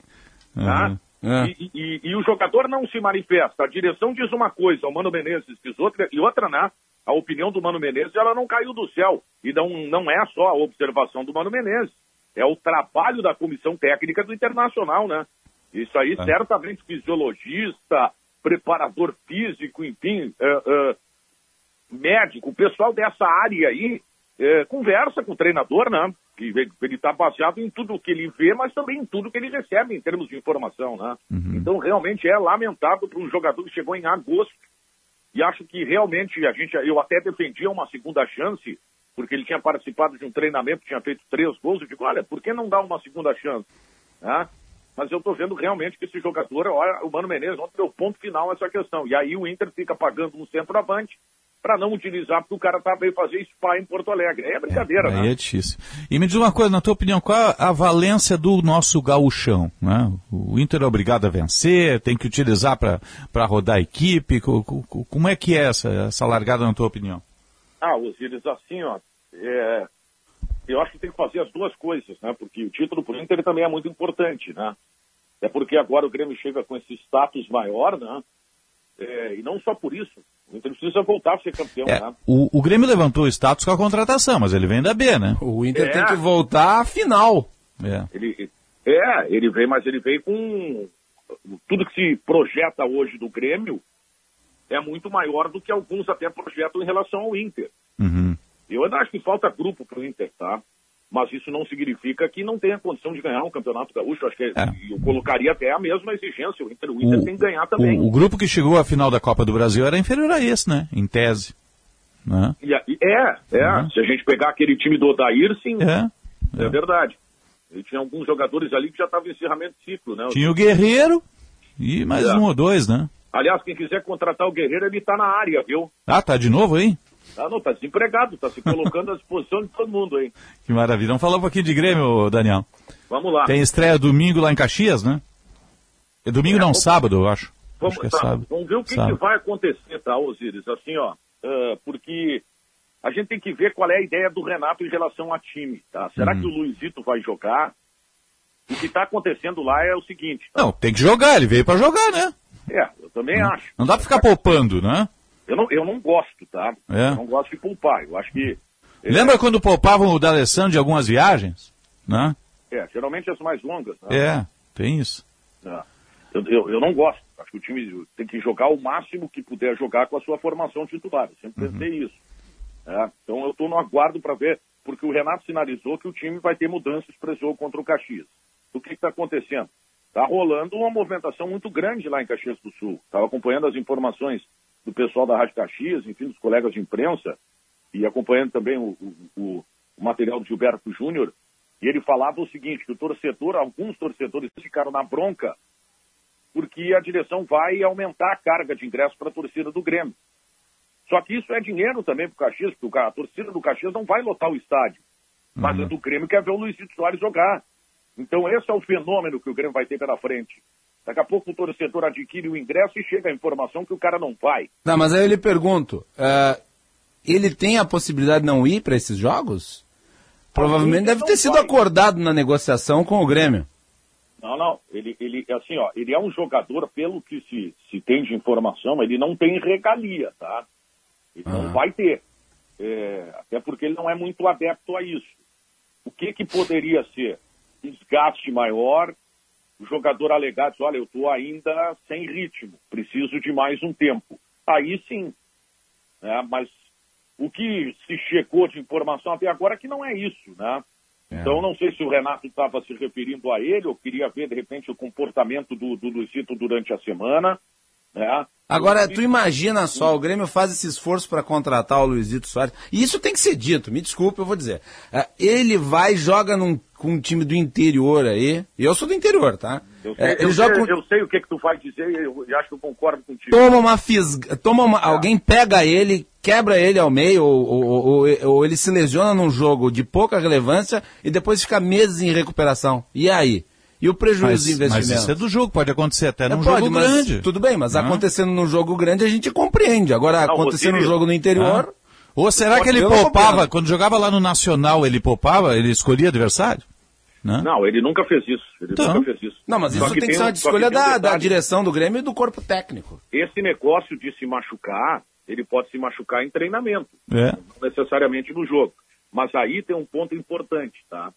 É, eu não estou dizendo que tem que colocar o cara numa bolha e tal, mas eu acho que tu tem que observar de uma forma diferente, porque tu não contratou é, tu não contratou um Zé Mané da vida, tu contratou um cara para quê? Para te, te, te ajudar a ganhar uma Copa do Brasil, uma Libertadores da América. Essa é a prioridade, o status é maior. Com todo respeito ao futebol do Rio Grande do Sul. né? Claro. Mas o, o, o, o Campeonato Gaúcho serve só para dizer que no final do ano ganhou alguma coisa ou perdeu tudo. Só. Eu não vou entrar nessa de Campeonato Gaúcho maravilhoso, espetacular, charmoso, raiz.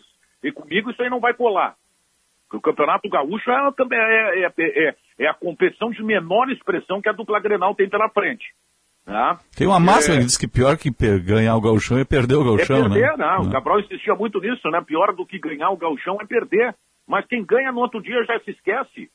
Porque a régua está lá em cima, tem que ganhar a competição de, de, de grande porte. né? E aí eu acho que o Macalossi tem razão nesse aspecto. Não estou querendo dizer que o cara não tem que jogar todos os jogos, mas tem determinadas situações que tu tem que evitar um problema para ti.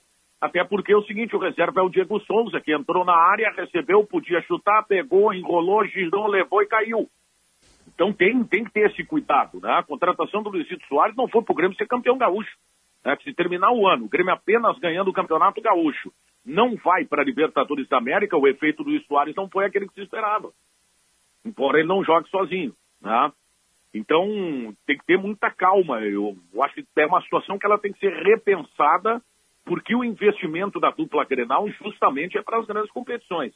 O Campeonato Gaúcho vem a repoque por uma necessidade. Eu até nunca falei com os dirigentes e tal, nem sei qual é a posição deles. Se não tivesse grana, se eles gostariam realmente de jogar o Campeonato Gaúcho ou numa condição normal, se é bom jogar gauchão. Nunca, nunca perguntei para dirigente isso. Não entrei muito a, a- a- a fundo nessa questão.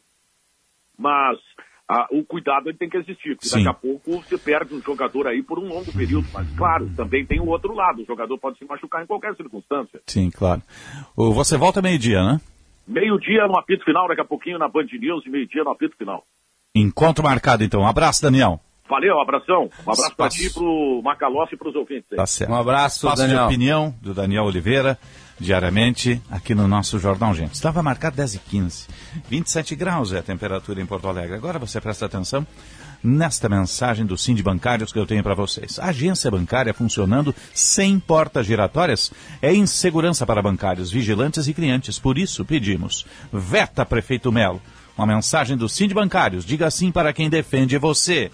10 e 15. Jornal Gente. O Banrisul tem 94 anos de investimento na economia e no povo gaúcho. O Sindicato dos Bancários de Porto Alegre e região deseja boa sorte a todos e a todas que forem prestar a prova do concurso público para o banco neste domingo, 22 de janeiro. Esperamos que, muito em breve, possamos chamar muitos de vocês de colegas. Sind Bancários. Diga sim para quem defende você.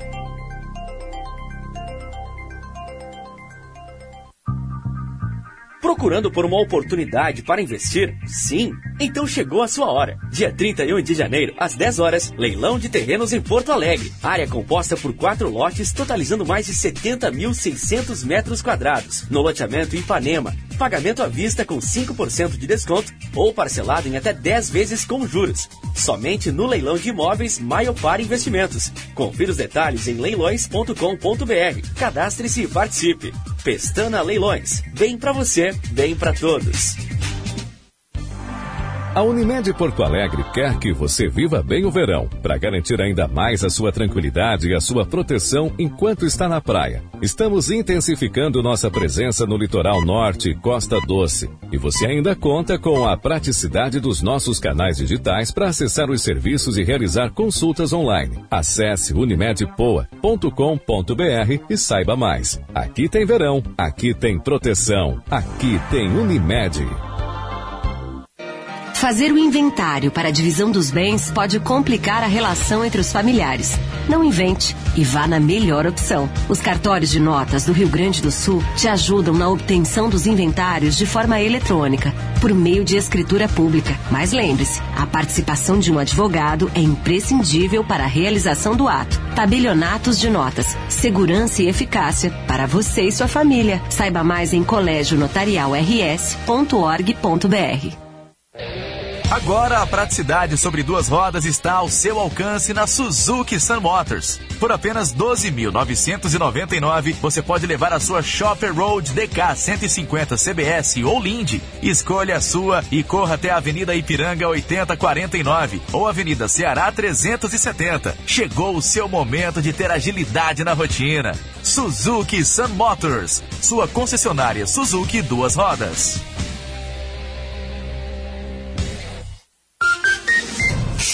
urgente.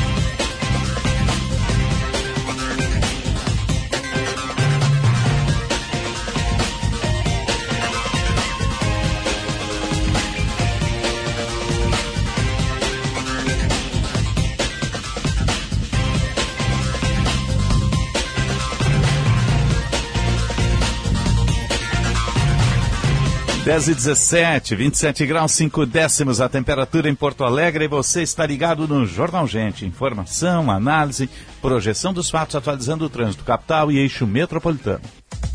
Serviço Bandeirantes. Trânsito. Josh Bittencourt. Liquido estoque novo Quid Renault Zero, entrada mais 48 vezes de 999 reais, apenas na Nissu Gala Renault Guaíba, Cachoeirinha e Canoas. Consulte condições. Destacando obras afetando o trânsito em Porto Alegre agora, Osiris. Uma delas na João Pessoa. São serviços de fresagem para quem vai acessar a Zenha com bloqueio parcial e muita retenção para quem deixa o centro. Inclusive ali pela região do bairro Cidade Baixa, tem sinaleiras com problemas no cruzamento da Lime Silva com a Sebastião Leão, também afetando o trânsito. Outro ponto com obras é na Nilo Peçanha, na altura do Country Club, próximo a Marechal André, também a Tomás Gonzaga. As obras são no sentido do bairro, mas acaba afetando também o trânsito em direção à perimetral.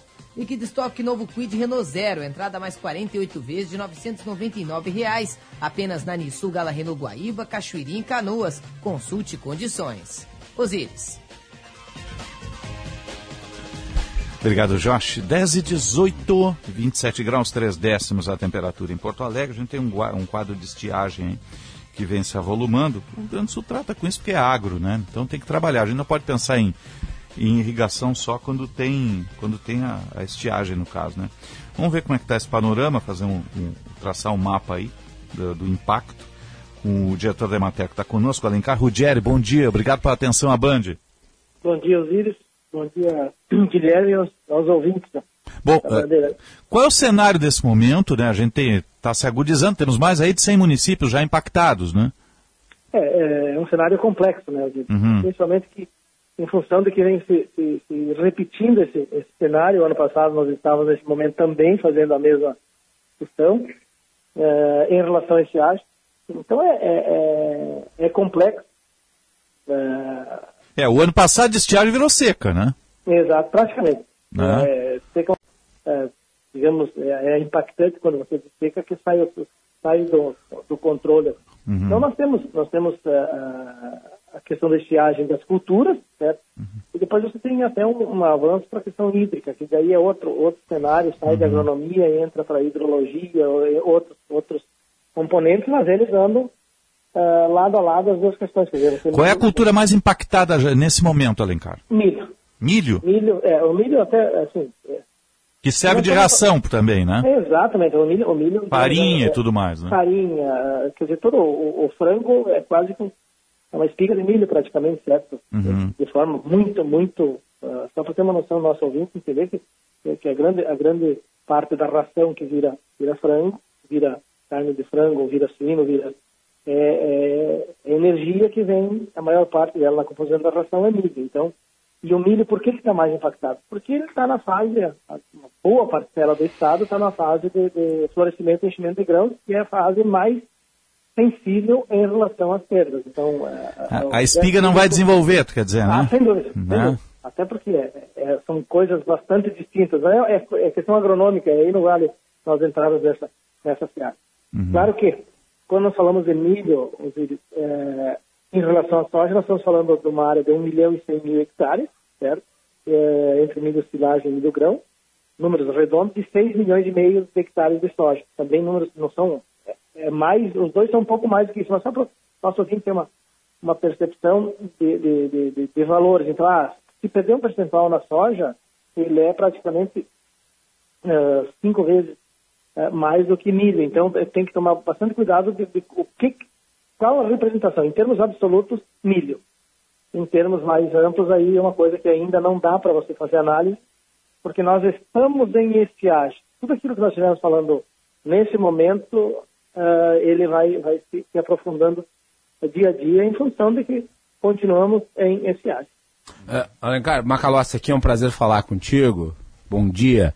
Ah, eu conversava com o diretor do IBGE, que trata exatamente da pesquisa de produtividade de grãos, e o IBGE mantém uma avaliação muito positiva em relação à produtividade para a safra, ela sendo recorde, faz estimativas né, do impacto que teria, por exemplo, uma normalidade na produção do Rio Grande do Sul, mas ainda assim estima um recorde. E o detalhe que me chamou a atenção, eu questionei a respeito, foi sobre esta estiagem, esta seca, que este ano se concentra especificamente no Rio Grande do Sul. Nos outros anos, eh, nós tínhamos aí até problemas de seca em Santa Catarina e Paraná. Mas este ano está especificamente no Rio Grande do Sul. O que denota que parece é, é a área central em que a seca atinge o Brasil durante esse período do ano. De modo que isso vai fazer com que haja uma maior, digamos, pressão sobre as autoridades para que se resolva o problema da retenção de água durante o período de chuvas, né? É, sem dúvida. Eu acho assim que, que a, a questão da, da metodologia de, da, da- dos números, por exemplo, os números que nós divulgamos na- aqui na Expo Inter, eles são baseados numa média histórica. Se nós falarmos com o nosso produtor, a média que nós estimamos para a questão do milho, certo? É, era, ela tinha um, um parâmetro que para os produtores ele não é não é verdadeiro, mas, mas a média que nós trabalhamos é em cima da, da- do histórico e uma linha de tendência dos últimos 10 anos. Então, nesse sentido, muitas vezes há uma, uma dificuldade daquilo que, que é colocado em relação à expectativa que o produtor tem. Então, é um, nós trabalhamos com um número real e o produtor tem expectativa. E quanto à estiagem, me parece assim que, que vindo de Santa Catarina esses dias também tem a região oeste tem uma dificuldade que é, não é. Nós estamos, digamos, com a maior dificuldade. Nos outros anos, os outros estados eram solidários conosco e esse ano nós estamos praticamente isolados com essa área de, de Santa Catarina aí que, eu, que por acaso eu passei esses dias e tem também uma dificuldade semelhante à, à nossa aqui, mas é, é- é na região mais oeste do estado. Mas é, é difícil, Macalá, se a gente falar de- dessas, dessas informações, porque é, nós, nós continuamos em estiagem. E aí a perspectiva é qual? E hoje não, não tem uma, uma, uma perspectiva de, de chuva nos próximos dias, então também tudo, tudo, tudo vai se agravando. Então tem que ter bastante cuidado e cautela nas informações para que a gente possa levar o retrato mais fiel possível daquilo que tem, sempre colocando que amanhã possivelmente as dificuldades sejam um pouco maiores, enquanto não retomar as chuvas de forma uniforme e bem distribuída. Sim, chuvas, o quadro, a vezes, até- tendência, não retomando a, a, a chuva, é só agravar, aumentar a quebra, no caso da- do, do, do milho, principalmente. né? Tem uma projeção de quanto pode, quanto pode se perder aí? Não, assim, ó, o que nós temos é que, que é, municípios nós temos perdas elevadas, certo? De produtores nós temos produtores que perderam 100%. Então tudo isso depende de quem nós estamos falando. Ah, eu estou falando do município de, de, de, Coronel Barros lá em cima. Bom, esse município teve uma perda bastante grande em relação ao milho, certo? Os produtores, tem produtores que perderam 100%. Então, é, é esse o cuidado que, que a gente opta sempre por, pela cautela, né? É, é, o ideal seria a informação absoluta, mas a complexidade de você juntar aquilo que acontece lá em Coronel Barros com aquilo que está acontecendo aqui em, em Lagoa Vermelha, vamos dizer, é muito diferente uma situação da outra. A região daqui de cima, é, e nós estamos falando de média, daí o cara que não colheu uhum. nada lá, o cara vai colher é, 10 mil quilos aqui, na média, desses dois produtores, 5 mil. Um colheu tudo e outro não colheu nada. nós trabalhamos nessa, nessa, nessa informação, que é a informação a nível de Estado. Por isso a gente tem cautela. Uhum. Enquanto está em estiagem, é difícil de você é, projetar esses, esses, esses cenários uh, que têm tem acontecido. Sim, uh, em quanto tempo que deve, teria de ocorrer essa precipitação de chuva e o tamanho dela para minimizar um pouco, para perder menos, vamos dizer assim?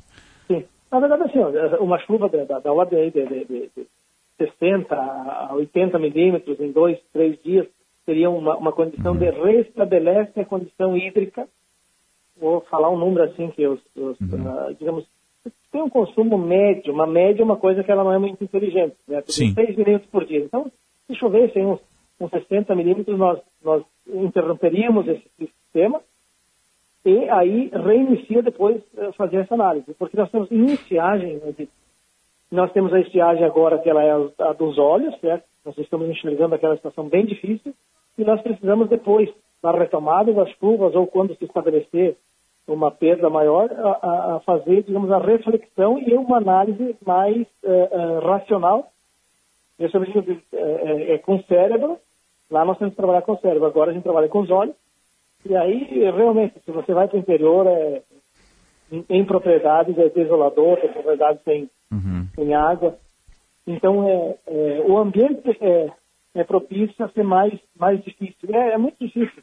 Até a, a gente fala com dificuldade em relação a isso, porque não é bom falar de notícia ruim, né? É.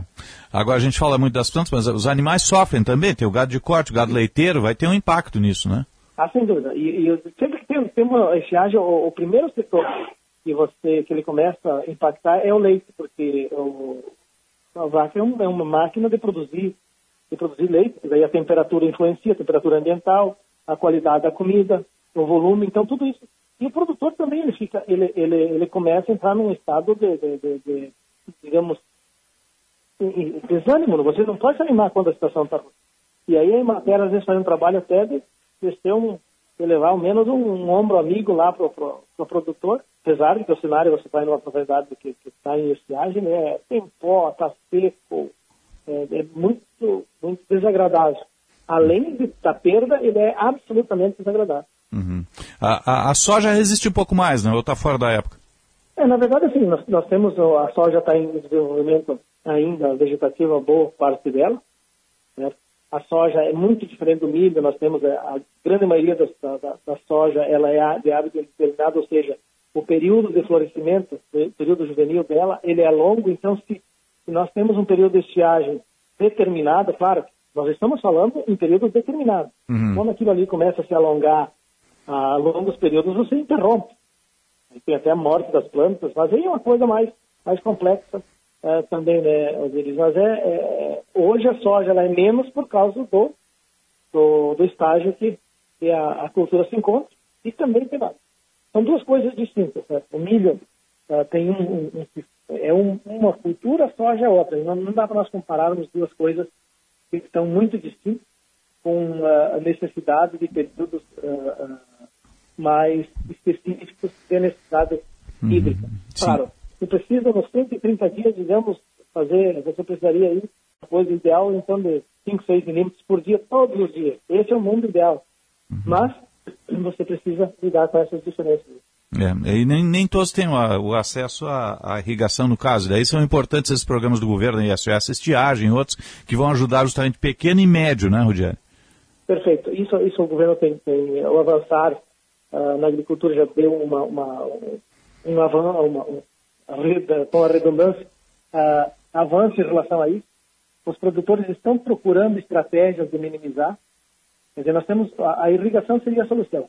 Bom, nós temos uh, 7 milhões de hectares de sequeiro, nós temos que, nessas áreas, o que é possível fazer irrigação a médio, não é uma coisa, irrigação não é uma coisa que, que ela acontece de forma instantânea. Então, nós precisamos, água tem no estado, nós, nossa dificuldade não é, não é, ah, não chove, chove, o problema é que chove e ela vai embora. Uhum. Então, uh, precisa sim desses avanços e aí o, o, o governo tem bastante, está tendo muita sensibilidade em relação a isso, com grupos técnicos bem, bem sobre isso. Então, é um momento bastante, bastante é, eu como técnica me sinto confortável em estar vivendo esse, esse momento porque você vê que está se tratando com uma, uma, seriedade bastante grande esses problemas que são estruturais para, para, para o Estado. Então, Ô Alencar, deixa eu lhe perguntar, e quanto à perfuração de poços artesianos? Também assim, ó, tem também essa possibilidade, certo? Aí sai um pouquinho da, da, da, da nossa da nossa dia a dia da, da agronomia, certo?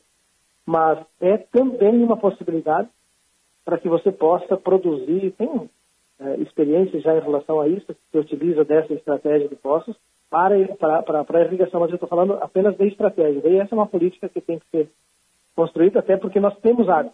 Uhum. E tem também essa possibilidade. E porque a gente tem a estação de, de, de, chuvas, né? Mas a gente capta muito pouco, né? Não, não segura. Ah, essa é a então, questão. Tem que captar é. mais, né? Ah, nós temos aí, eu tenho 1,70m de altura, que eu morro todos os anos no estado. Se eu ficasse, se chovesse toda, toda a água num dia só, eu vou morrer afogado, porque chove mais do que, do que a minha altura, quer dizer, só sim, chove sim. aí da, da ordem de, na metade sul um pouco menos, mas na metade norte da ordem de 1,80m de água. Então é, é, muita água que cai, porém nós não temos a cultura de, de, de armazenar, não temos a estratégia de como uh, segurar essa água, para qual área que eu estou segurando.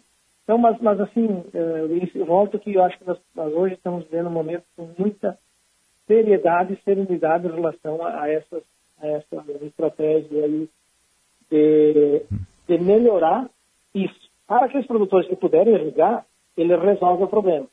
Para aqueles que não podem irrigar, nós temos que buscar paliativos, uh, como cobertura de solo, uma melhor estrutura de solo, para que você possa minimizar, porque está sendo muito recorrente essas estiagens uhum. uh, a nível do Estado. É, e a estiagem vai esgotando o solo também, né? É, e, e outra coisa que além de, de, de, dos solos, ela, ela, ela atinge a questão financeira da, do produtor, certo? Uhum. E aí ele passou com uma gordura, nós viemos uma boa safra de inverno, Uhum. Mas isso, isso, pelos custos, ele, ele, ele não, não se sustenta. Sim, ele queima a gordura que ele adquiriu lá atrás, né? Exatamente. Então, é, é, uma, é uma indústria a céu aberto, tu não tem controle da, da, da, da, condição de chuvas, você não tem controle do que tu compra, você não, não, não coloca preço naquilo que você vende. Então, é uma atividade assim que nós, é, urbano, claro, eu sou do, natural do, do, interior e tenho propriedade, então a gente conhece as duas realidades. Mas quando a gente vai no, no supermercado ou no, no, café da manhã, no almoço, alguém produziu aquilo ali e esse cara não tem o poder de colocar preço naquilo que ele, ele produz. Então é, é uma atividade que merece, sim, uhum. já desconta por, por isso que eu disse, porque eu sou, mas nós temos que ter uh, esse uh, respeito por aquilo que, a importância que esse setor tem para o nosso dia a dia. E aí, se é produtor de soja, se é olericultor, que produz alface, todos têm a mesma, a mesma importância e necessidade, tanto para para nós quanto para a economia do Rio Grande do Sul e do, do país, eh, Osiris. Uhum. Diretor da matéria, Alencar Ruggeri, obrigado pela sua análise aqui no Jornal Gente, aguardando a chuva aí que possa mitigar um pouco essas perdas né, e estancar tudo que está acontecendo. Parabéns pelo trabalho, obrigado pela atenção, até o um próximo contato. Obrigado, Osiris, sempre à disposição e, e a importância da, da da Band de levar essas informações para a sociedade como um todo. Então, um grande abraço. Espero que na próxima oportunidade a gente possa falar Sim, de, é. números positivos. Bom dia, um abraço. Bom dia. 10h35, 27 graus, 6 décimos a temperatura em Porto Alegre. O Rio Grande do Sul é agro, não tem um instituto que trabalhe seus cenários e modelos meteorológicos, né? Já com satélite batido próprio. Nisso batido, reiteradamente. Mas eu não bato né? agora, bata 10 anos nisso. Sim. Tá? O Paraná tem, o Paraná trabalha esses modelos e sabe da sua estiagem muito tempo antes dá tempo de trabalhar, de fazer planejamento, fazer um monte de coisa. Né? E é um instituto meio público, meio privado, que é o Sim, presta serviços privados. Presta serviço para o agro. Essa é a questão. Né? Tem profissionais competentes. Tem muita gauchada que foi daqui trabalhar lá, porque aqui não, montaram uma estrutura igual. e a gente fica assistindo. Às vezes me faz. é, parece meio reforma tributária, né? Não sai porque tem uma estrutura que se beneficia do arcabouço atu- atual. Parece que tem uma estrutura que se beneficia desse troço. tipo. Tu acha que alguém É? se beneficia? Sei isso? lá. Às vezes, é, né? às vezes é realmente falta de, de visão mesmo. Não, mas é uma falta de visão que transpa, ultrapassa décadas. Mas Por o favor, Rio né? Grande do Sul sofre com a falta de visão há décadas. É, ah, olha, é difícil. Nós né? temos muitos gargalos, que é relativo à falta de visão. É, eu vou convidar, entre na página do CIMEPAR, tá? que é o Sistema de Tecnologia e Monitoramento Ambiental do, do, do Paraná e de meteorológico também, né? Que, é- que é fora de série. Tem ali os modelos antecipados, não sei qual é o satélite que eles trabalham, mas tem modelos bem interessantes, eles acabam antecipando muito do, do que acontece em matéria de clima, né? 10h36, 27 graus, 6 décimos a temperatura em Porto Alegre. Versatilidade para o seu negócio é com o Kia Bongo. O veículo utilitário de carga de, eh, da Kia, que só precisa de carteira B para dirigir. Com capacidade para carga de mais de 1.800 quilos, é quase 2 toneladas, lugar para três ocupantes e muito mais. Em até 60 vezes sem entrada. Isso mesmo, é o seu parceiro de negócio, o Kia Bongo. E deu a louca no comandante Jefferson. 60 vezes sem entrada. Você levará mais que um veículo utilitário de carga, um parceiro. Garanta o seu bongo na Kia Sam Motors, na Ipiranga 8113 e na Ceará 37. Vai conversar com o comandante Jefferson First Now. Ipiranga 8113, Ceará 37, 60 vezes sem entradas. É o Kia Bongo. 10 e 37. Jornal Gente. Agronotícias com Eduarda Oliveira. Fiscais da Secretaria da Agricultura, Pecuária, Produção Sustentável e Irrigação participaram de treinamento de atualização sobre atendimento de casos suspeitos de síndrome respiratória e nervosa em aves. O treinamento contou com uma parte teórica e atividades práticas, com necropsia de aves e colheita de materiais para diagnóstico laboratorial. A capacitação será oferecida em todas as 15 regionais da Secretaria até o final do ano. As atividades fazem parte de um plano de intensificação de vigilância para a influenza aviária após casos confirmados em aves não comerciais na América do Sul. A doença nunca foi detectada no Brasil, condição que mantém o país como o maior exportador mundial de carne de frango. A capacitação ocorreu no Instituto de Pesquisas Veterinárias Desidério Finamor, em Eldorado do Sul, com médicos veterinários da Regional de Porto Alegre e dos municípios de Mostardas, Pelotas, Jaguarão e Tramandaí. Agronotícias. Oferecimento Senar RS. Vamos juntos pelo seu crescimento. Militec 1 é o primeiro e o melhor condicionador de metais do mundo. Militec 1 age diretamente nos metais do motor do seu carro. Sua tecnologia e capacidade de adsorção deixa esses metais 17 vezes mais resistentes, reduzindo o atrito em até 85%. Militec 1 resulta ainda em economia de combustível, potência, economia e proteção. Só com Militec 1. Use e comprove.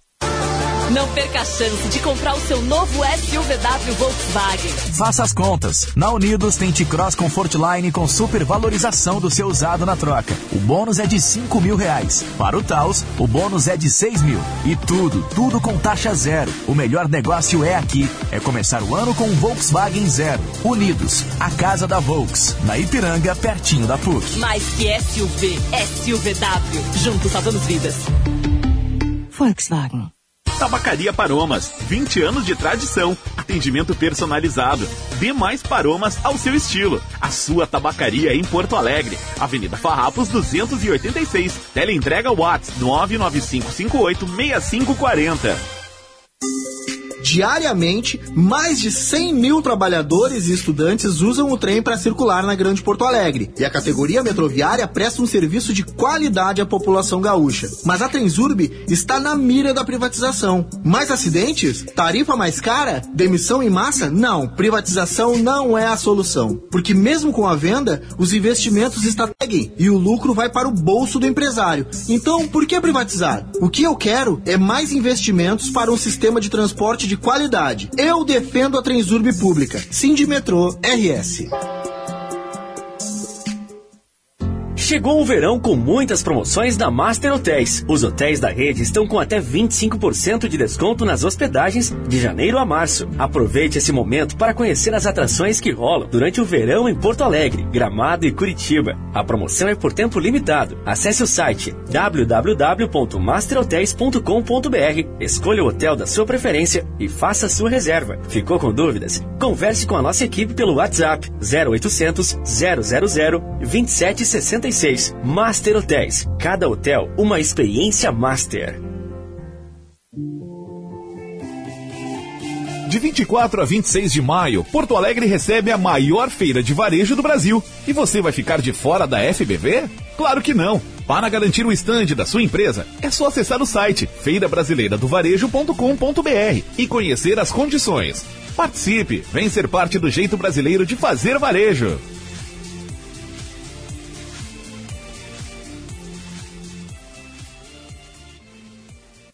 Na revisão de férias do serviço Chevrolet, você aproveita estas ofertas. Desconto progressivo a partir de 15% em mão de obra e peças, conforme a idade do veículo. Troca de óleo sintético para veículos 1.0 e 1.4 aspirados por 199 reais. E ainda alinhamento e balanceamento de rodas, veículos leves até 2019, só três vezes de 46 reais. Consulte outras ofertas na sua concessionária ou acesse chevrolet.com.br. Busque por ofertas de serviços e viaje tranquilo. No trânsito, escolha a vida. Sabe por que Porto Alegre melhora a cada dia? A gente vive, a gente cuida. Porque com o seu IPTU em 2022, a gente cuidou dos seus filhos, criando duas mil novas vagas em creches na cidade. Pra gente seguir cuidando, pague seu IPTU com desconto de até 11% até dia 8 de fevereiro. A gente vive, a gente cuida. E Porto Alegre só melhora. Acesse a guia em prefeitura.poa.br barra IPTU. Prefeitura de Porto Alegre. Venha participar da sexta edição do Paleta Atlântida, que acontece no dia 28 de janeiro, na beira da praia de Xangri-Lá. O evento deste ano recebe 3 mil assadores e uma equipe do Guinness para registrar o recorde de maior churrasco do mundo. Traga seus amigos e familiares neste evento que reúne assadores, amadores e profissionais. Os ingressos estão disponíveis na plataforma Simpla. Se você também ama churrasco, você não pode deixar de curtir este evento no Litoral Gaúcho. Apoio Carne de Búfalo. Sustentável, saudável e saborosa. E Italiane, da nossa família para a sua. Jornal Gente.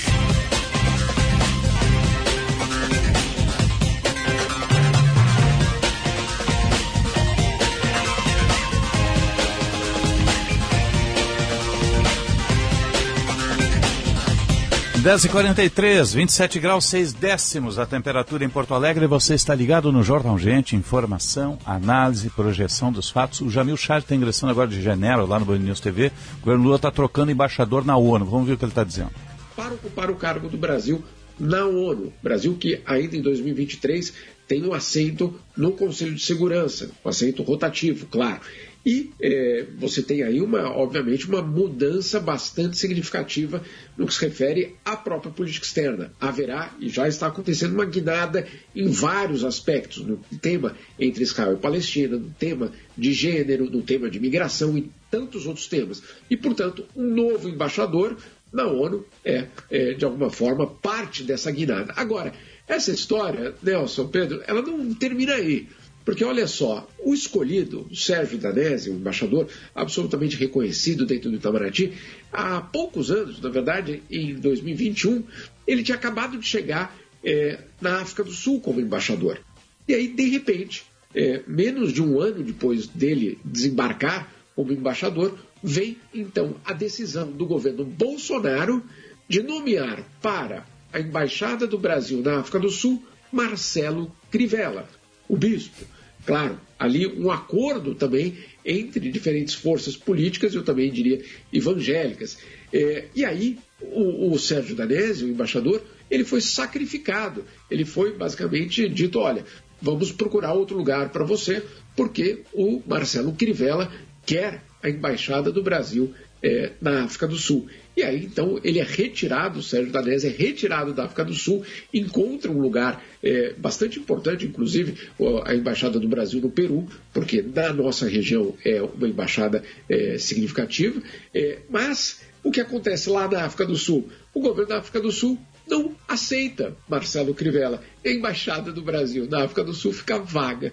E hoje, né, é, com outro governo, já numa nova situação, a gente tem aí esse mesmo embaixador que tinha sido sacrificado para dar o espaço para Marcelo Crivella, agora assumindo o que provavelmente é um dos cargos mais cobiçados do Itamaraty, que é, claro, o embaixador do Brasil na ONU.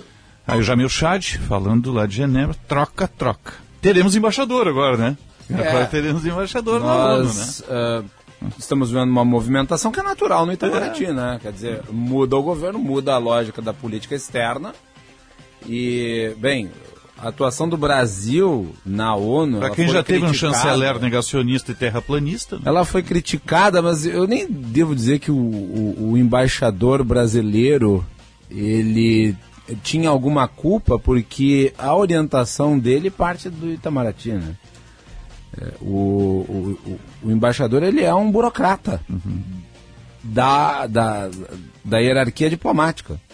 E ele segue orientações. A linha é essa, ele vai seguir aquela linha. Mas essas trocas são normais. Quem, eh, eu também até, até acho, viu, não querendo diminuir a informação do Jamil sobre, sobre a troca ali no, na ONU, acho que a, a, a mudança mais importante foi na embaixada americana. Sim. Porque o embaixador brasileiro Porque essa sinaliza, Estados né? Unidos, embaixador brasileiro nos Estados Unidos era aluno do, do, do filósofo Olavo de Carvalho. Que horror. E foi indicado exatamente para manter-se próximo, né? A época em que o Olavo era vivo. E foi, esse, foi, foi tirado ali do, da Embaixada Americana, que é uma das principais. né? Capa do Estadão agora. Caixa dos Americanos desaba, clima piora com bancos e recuperação judicial pode sair em horas. Capa do Estadão agora, nesse momento. Estadão digital. É, o, o assunto do mercado financeiro, é o né? mercado, não adianta. 10h46 e meia, vamos atualizar o trânsito. Serviço Bandeirantes. Trânsito. Jorge Bittencourt. Dica do dia Seresto. Para eliminar pulgas e carrapatos não existem atalhos. Use Seresto. É eficaz e de longa duração. A coleira que protege seu pet contra pulgas e carrapatos em cães e pulgas em gatos por até oito meses.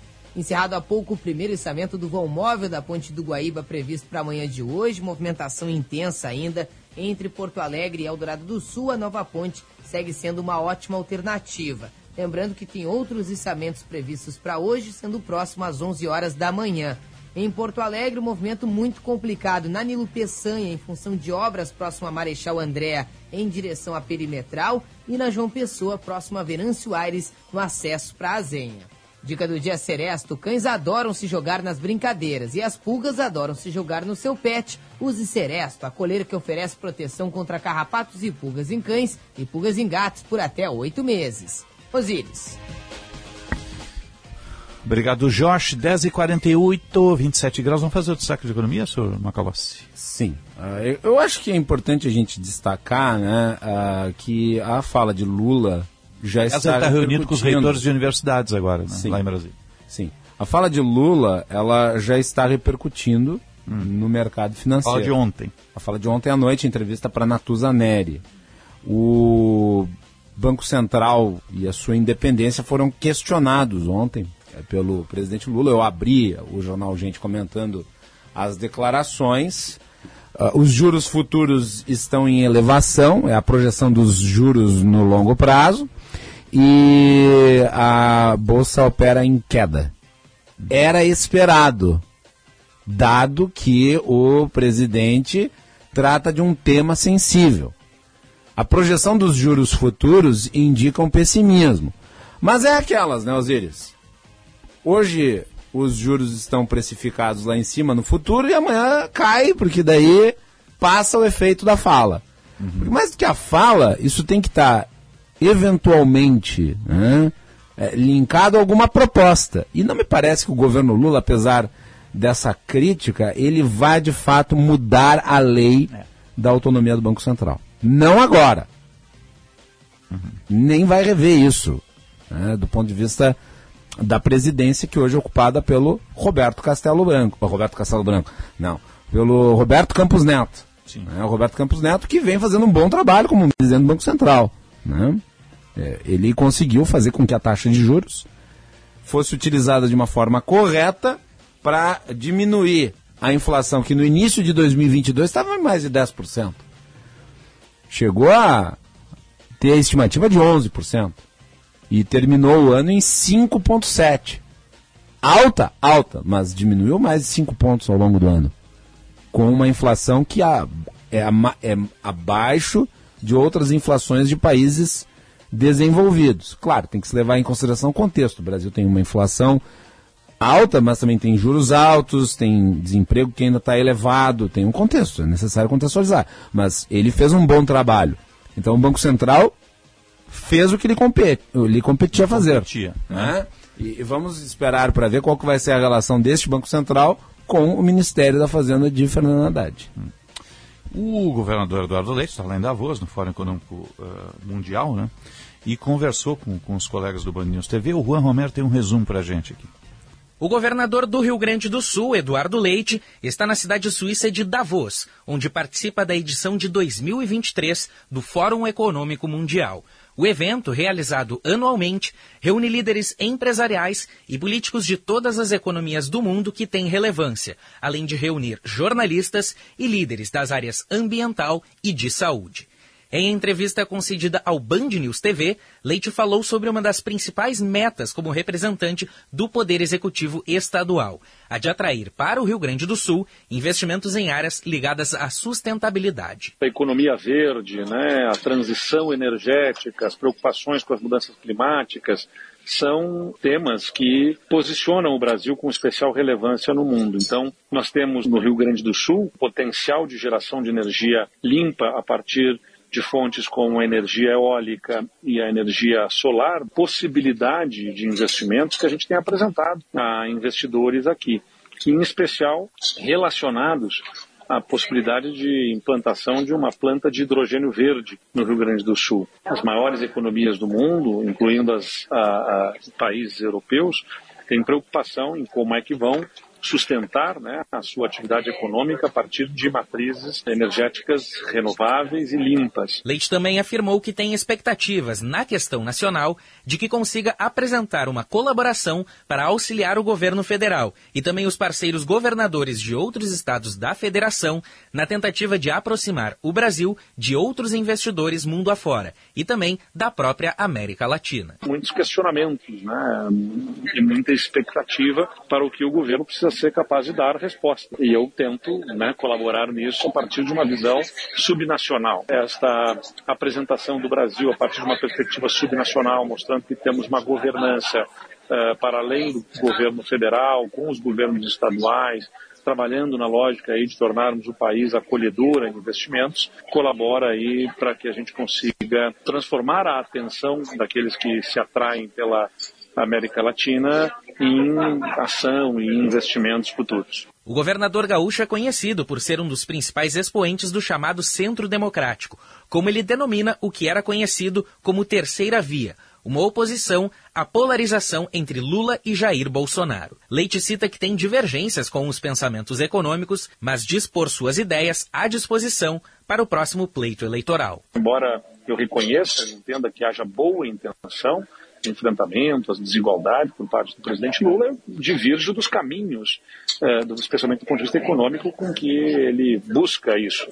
E, então é desejável que a gente consiga apresentar lá, em 2026, uma alternativa, que também não é aquela representada por Bolsonaro, que se revelou também um pouco eficiente, de resultados acanhados e, antes de tudo, de problemas de ordem civilizatória, né, de retrocessos do ponto de vista civilizatório, na medida em que colocou brasileiros contra brasileiros, sem representar, portanto, o nosso pensamento de respeito, antes de tudo, pelas diferenças que a gente tem. Leite ainda tem nas agendas reuniões bilaterais com empresas de todo o mundo, além de realizar participações e também acompanhar painéis e palestras. Governadores de outros estados, como São Paulo e Pará, também estão na comitiva brasileira. O evento na cidade suíça segue até o dia 20. Aí está. Né? Nosso governador lá em Davos, na Suíça, né?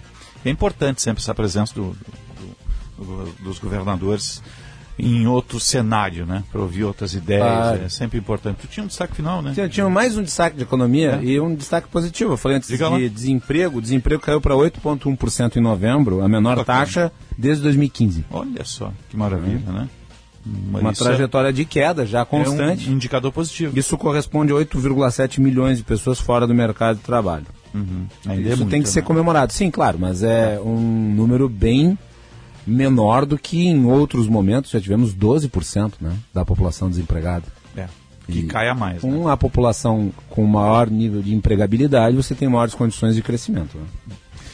10h55, tá chegando aí a turma do esporte. Eu volto no tempo real às 6 da tarde, com a reportagem da Band em ação. E você? Às 14 horas, com o Bastidores do Poder. Que bacana. Tá aí Isso. o Luiz Henrique Benfica, retornando, né?